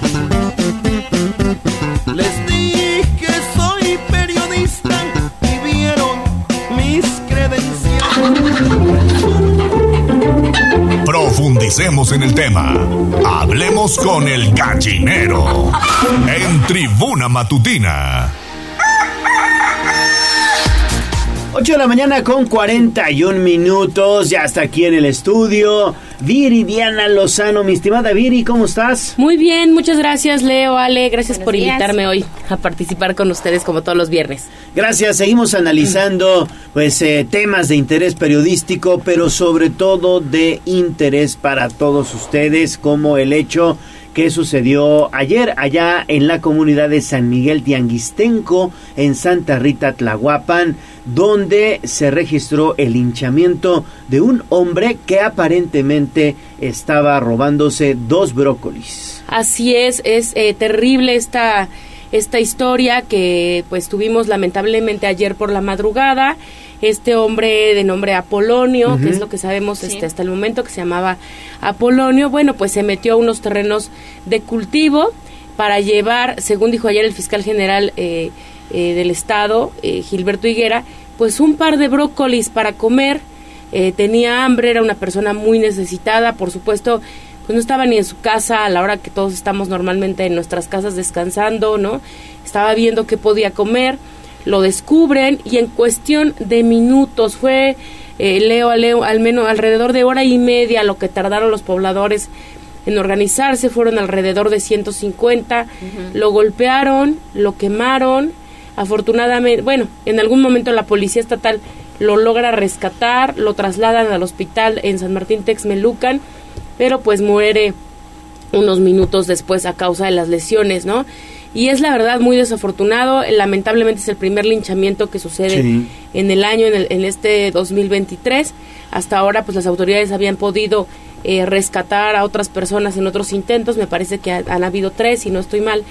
Y eh, pues es lamentable lo que sucede, ¿no? Hay una postura ya oficial del gobierno de que pues no se permite la justicia por su propia mano y no se permite precisamente para todos los que nos están escuchando por este tipo de situaciones. Para eso existen las investigaciones, para eso la gente tiene oportunidad de defenderse, de hablar. Si esta persona hubiera sido llevada como corresponde a la justicia, si hubieran dado cuenta los pobladores, y estoy seguro que cualquier persona que nos está escuchando, jamás hubiéramos pedido que se castigara a una persona por robar dos brócolis por hambre, pues, ¿no? Porque es una situación bastante delicada. Yo sé que muchas personas que nos escuchan, pues, y, y la situación en México, además en la impartición de justicia, todavía hay mucho por hacer pero eh, pues todas las personas, usted que nos está escuchando, pues todos tenemos oportunidad de defendernos, ¿no?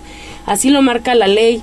No merecemos morir por este ni por ningún otro delito, porque además en, en México no existe la pena de muerte, que es la que además aplican las personas que cometen este tipo de eh, pues capturas y de intentar hacer justicia por su propia mano porque no es justicia Leo no o sea dicen es que eh, queremos hacer justicia porque los dejan ir esto no es justicia no y mucho menos para alguien para nadie pero mucho menos y mucho más grave para alguien que pues entró a unos a unos terrenos de cultivo para robarse dos brócolis no por un tema de hambre. Oye pero lo decíamos muy tempranito Viri. Sí. hay un hartazgo de la sociedad porque ven entonces que cuando se cometen hechos mucho más graves en temas de delincuencia, pues los delincuentes andan ahí libres, ¿no? No pasa nada, no pasa Sí, nada, claro. absolutamente nada.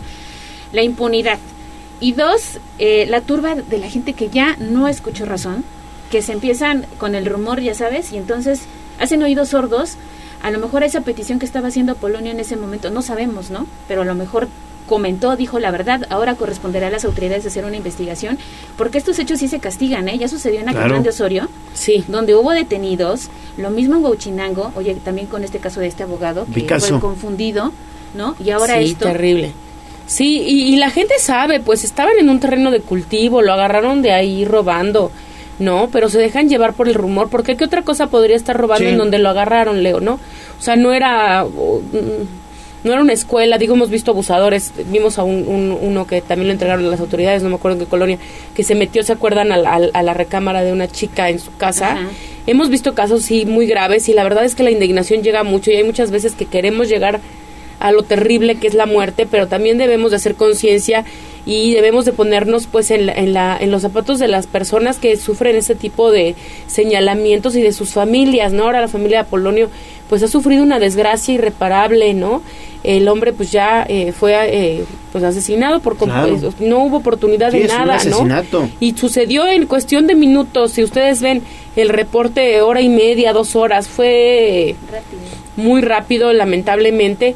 Y sí, es un tema como para hacer conciencia a todos. Digo, sabemos que todos, pues como dice Sale, pues a veces estamos, eh, sufrimos frustración de denunciar, de ver a los delincuentes fuera, pero pues al final las instituciones son las instituciones y los derechos son los derechos y todos tenemos el derecho a defendernos y esta historia es trágica, la verdad, trágica. Sí, sí, sí, muy, muy trágica y nada justifica esa violencia extrema con la que actuaron los pobladores allá de esta comunidad de Santa Rita, Tlahuapan. Y, y es la constante, Leo, porque Sí. si, te, si te vas para, la, para atrás, casi, to- o sea, lo- lo- la mayoría de los linchamientos han sido de personas inocentes, ¿no? Abogados, encuestadores, Trabajadores. este, trabajadores, son Sí, sí, sí, víctimas que los del rumor confunden y son víctimas del rumor. los confunden, no ha habido ningún momento. Entonces, pues veamos cuál es la constante. Se confunden, se hace un rumor en la comunidad, como dices, Ale, ya ni escuchan razones y llegan a situaciones terribles como la que sucedió ayer con Apolonio en, en, en Tlahuapan. Y hay que dejar constancia y debe de haber un castigo de parte de las autoridades Sí. para ir sobre estas personas. Le metieron de batazos, luego le prendieron fuego. horrible, horrible. Sí, una brutalidad, ¿no? Que uno no concibe, ¿no? Pero que pasa y que sucede, oye, en una población además que no está muy alejada Es lo de que la te decía, gran tampoco urbe, estamos tan ¿no? lejos, ¿no? Digo, ta- sí sabemos, digo, también hay que ponernos, hay, hay comunidades que sí están sufriendo mucho temas de desigualdad, de este, pues de inseguridad, también este, cerca de San Martín y todo esto, pero pues vean lo que pasó, ¿no? O sea, este es el ejemplo fehaciente de que la justicia por su por propia mano no es justicia, ¿no? Claro, sí, sí, sí. Bueno, pues ahí está el tema que nos lleva hoy a la reflexión con Viridiana Lozano. Muchísimas gracias, Viri. Gracias por escucharme, gracias a todos por sintonizarnos. Buen fin de semana, ¿eh? ¿Dónde te leemos? Sí, pueden leerme en ambasmanos.mx y también me pueden seguir en mis redes sociales, en Twitter, arroba virilos con Z, para que me sigan y se enteren pues de esta y de muchas más noticias, ¿no? a veces buenas y a veces muy lamentables como esta. sí, sí, sí. Muchas gracias. 8.49 de la mañana hacemos enlace con Liliana Tech porque vamos a mejores noticias. Prácticamente están afinando los últimos detalles para el festejo de la Santa Cruz Lili. Adelante, por favor, muy buenos días. Muy buenos días, Gallo. Te saludo con... Efectivamente, Gustavo David Vargas Constantini, presidente en Puebla de la Cámara Mexicana de la Industria de la Construcción, la CEMIC, anunció su tradicional concurso de cruces de cada próximo tendrán pantallas de televisión, bicicletas, herramientas de trabajo y motocicletas. Este concurso se realiza desde hace 40 años todos los trabajadores de la construcción, desde albañiles hasta fierreros, pasando por electricistas y carpinteros, y en la elaboración de las cruces deben emplearse materiales que se utilizan en la obra. Año con año, mencionó el presidente, los concursantes sorprenden al presentar cruces de cemento, PVC, alambrón, clavos, madera, azulejo o varilla para esta edición se espera la participación de al menos mil trabajadores la construcción. La convocatoria está abierta desde ahora y las inscripciones son gratuitas. Vamos a escuchar lo que decía el empresario. Eh, se celebrará el concurso tradicional de cruces. Son cruces que son elaboradas ya sea por albañiles, fierreros, carpinteros, electricistas y son cruces que son bastante eh, elaboradas y muy bien construidas. Este concurso va a tener lugar, como les decía, el, el 3 de mayo a las 7 y media.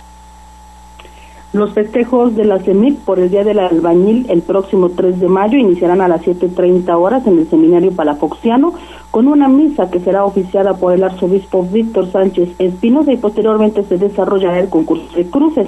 Por la tarde el organismo empresarial ofrecerá una comida a los trabajadores del sector adheridos a alguna de las centrales obreras de la entidad a la que se espera el arribo de las autoridades locales. Este reporte. ¿Y como cuántos eh, pues, trabajadores de la construcción ahora participarán más o menos?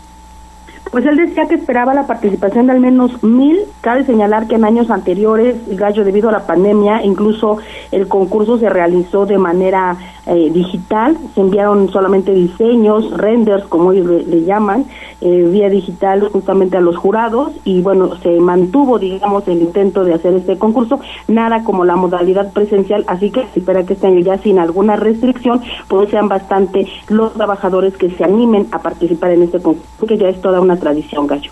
Sí, toda una tradición, porque después del concurso vienen los tacos de canasta, los tamales, ¿no?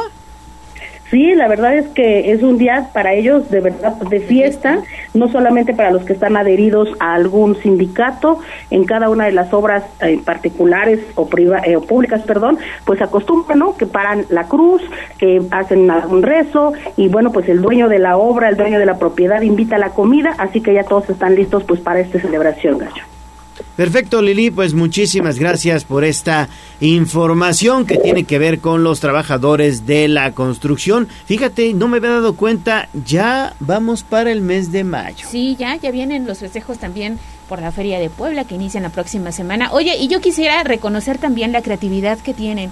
Me acuerdo de una cruz que fue hecha, eh, si no estoy mal, y Lili me va a corregir, con varillas, ¿no? Y que llamó mucho la atención esa, esa vez que se presentó. Sí, y la verdad es que hay personas que llevan cruces, Ale, pequeñitas, ¿no? Este, de adorno, pues, meramente de adorno, y hay otros que llevan cruces de veras, este, grandotas, ¿no? Las llevan en sus camionetas, se organizan los trabajadores, incluso terminan de montarlas en la sede. Hay que recordar que antes se hacía en el atrio de la catedral, ya tiene algunos años que se hace allá en el seminario palafoxiano, y como tú bien señalas, pues esta llamó mucha la atención, no solamente por que se utilizan los materiales de la obra, sino porque ahí se ve incluso el talento artístico de los maestros. La verdad es muy bien por ellos, Ale. Claro. Gracias Lili, buen fin de semana. 8 de la mañana con 53 minutos. Pausa y regresamos con más. Vamos a un corte comercial y regresamos en menos de lo que canta un gallo. Esta es la magnífica, la patrona de la radio.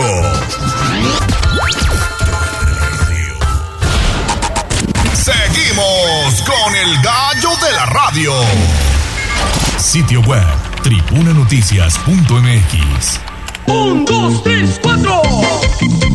¡Extra, extra! ¡Nuestra sub para la guerra! Al grito del boceador. Esto es lo más destacado de la prensa escrita en Tribuna Matutina Nacional. Vamos con Abigail González a las primeras planas porque lamentable también la violencia que se está viviendo en otros puntos de nuestro país como en la Ciudad de México. Ayer balearon a un hombre al interior de Plaza Carso, ¿no es así? ¿Qué tal, Gallo? Ale, amigos del auditorio, efectivamente, y es que te comento que pues se registró una balacera al interior de un centro comercial en Lago Zurich, en la colonia Ampliación Granada, en la alcaldía Miguel Hidalgo. Y es que la Secretaría de Seguridad Ciudadana pues confirmó el fallecimiento de una persona tras las detonaciones, por lo que la zona pues quedó acordonada y se dio parte a las autoridades ministeriales para dar inicio a las investigaciones. Y es que la víctima pues se dice que consumía alimentos cuando un sujeto se acercó y le disparó de manera directa. Asimismo, pues la policía comenzó a analizar las cámaras de videovigilancia de la plaza comercial y de los centros C2 y C5 para dar con los probables responsables. Y es que la persona ejecutada en la cafetería pues fue identificada como Julio César Sotomesa con domicilio en Tijuana, Baja California, supuesto integrante del cártel de los Arellano Félix con operación en la colonia Los Pinos en Tijuana. Y es que los primeros informes policiales pues advierten que también se identificaba como César Mesa Soto y que cuenta pues con antecedentes penales desde, desde 2013 por delitos contra la salud. En 2015 pues fue investigado como presunto responsable de homicidio y delitos contra la salud. Gallo es el reporte que tenemos. Muchísimas gracias, Avi, por tu información. Vámonos con los espectáculos. Instagram, Tribuna Noticias. Sobre la tarima. Espectáculos, chismes y mucho más. En Tribuna Matutina. Adelante, mi estimado Pedro, que ya estás acá. Le corté la inspiración. Date, Pedro. Buenos días, ya es viernes amigos. Pues nada, el día de ayer se llevó a cabo los Latin American Music Awards, que fueron precisamente los premios que, que se realizan para la música latina. Sí. Y pues vaya, hubo grandes sorpresas. Ángel Aguilar. Ángel Aguilar, digo, a pesar de que tenga su, su, su, su recorrido, su historial ahorita con los medios y con redes, la verdad dio unas palabras súper bonitas para su papá cuando le dieron el reconocimiento por el tiempo que tiene ya con su carrera. Entonces, verdad fue muy emotivo ese mensaje, pues Pepe también igual con lágrimas en los ojos, subió, lo recibió, lo aceptó y pues todo muy bonito, ¿no? Este, pues digo, a final de cuentas te gusta que, que pues alguien cercano a ti te reconozca esa parte, entonces yo Sí, creo que... ¿quién más si es tu hija? no? Exactamente. ¿Quién? Bueno, aparentemente está siguiendo sus pasos, no de la mejor manera por su carrera musical, pero pues bueno, hay... Tiene hay- sus hay- fans y a mucha gente sí le gusta. Incluso la comparan el talento que tiene con la abuelita, ¿no? Con Ajá. Flor Silvestre. Entonces, Sí. talentos así es. Es correcto, no, no dudo que no. Yo siento, siento que el- el- los temas que ella interpreta son como para, para una persona más grande. Ella puede ser lo más juvenil, pero, pero bueno, eh, ahí entre gustos se rompe géneros, ¿no? Quien fue revelación, pues fue- Grupo Frontera, ya que fue el primer premio al que fueron nominados y el primer premio que ganaron en toda su carrera por el cover de Morad No Se Va. Y pues ahora con el éxito de un, de un por ciento que está con Bad Bunny, que también están en, la, en el top, Sí. pues no, Yo la andan, escuché. andan con todo. No me desagrado. ¿Sientes que se parece a la de No. ¿Verdad que no? Yo, yo te No. lo digo, a lo mejor porque Sí, es como el ritmito. Pero Pero, sí me pues gusta. no. Y fíjate que ellos declaraban que eh, cuando grabaron ese video no sabían que Bad Bunny iba a hacer la colaboración con ellos. Mm. A ellos les escribieron la canción para ellos solitos, entonces ellos la iban a grabar. Entonces de repente el productor dijo, espérenme, vamos a parar aquí porque tenemos una sorpresa.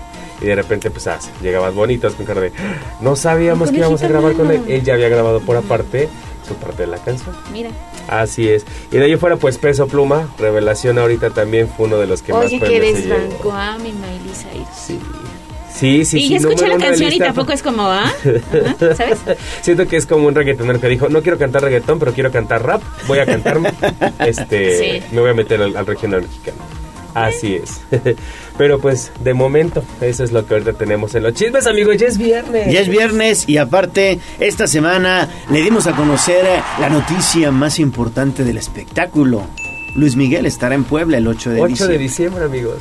8 de diciembre. Yo ya estoy empezando con mis moneditas de 10 pesos que me sobren para la Se van a agotar, se van a agotar. Hay que estar Pero si no, nos vamos pendientes, a ¿eh? Oaxaca o a Veracruz. Es correcto. Sí, hay que estar O a pendientes. Ciudad Ciudad de de México. México. Es correcto. ¿no? Gracias, mi estimado Peter. A ustedes, amigos. Bonito fin de Buen semana. Igualmente. cuídate. Gracias, Aura Mones en la operación técnica, Abraham Merino en la producción, Jazz Guevara en las redes sociales. Nos vamos y ya tenemos ganadora de pastel. Así es, Andrea, muchas felicidades. Nos dijo que hoy era su cumpleaños. No nos dijo nada más cuántos cumple, pero va a ser la ganadora de este pastel. Incluso, mira, nos mandó eh, copia de su acta de nacimiento. Órale, pues ahorita la contactamos entonces. Exactamente. Gracias, Andrea, por participar y a todos los que escribieron mensajito. Soy su amigo Leonardo Torija, el gallo de la radio. Buen fin de semana a todos. Adiós. Adiós, amor, me voy de ti y esta vez para siempre. Me iré sin marcha atrás porque sería fatal. Aquí terminamos Tribuna Matutina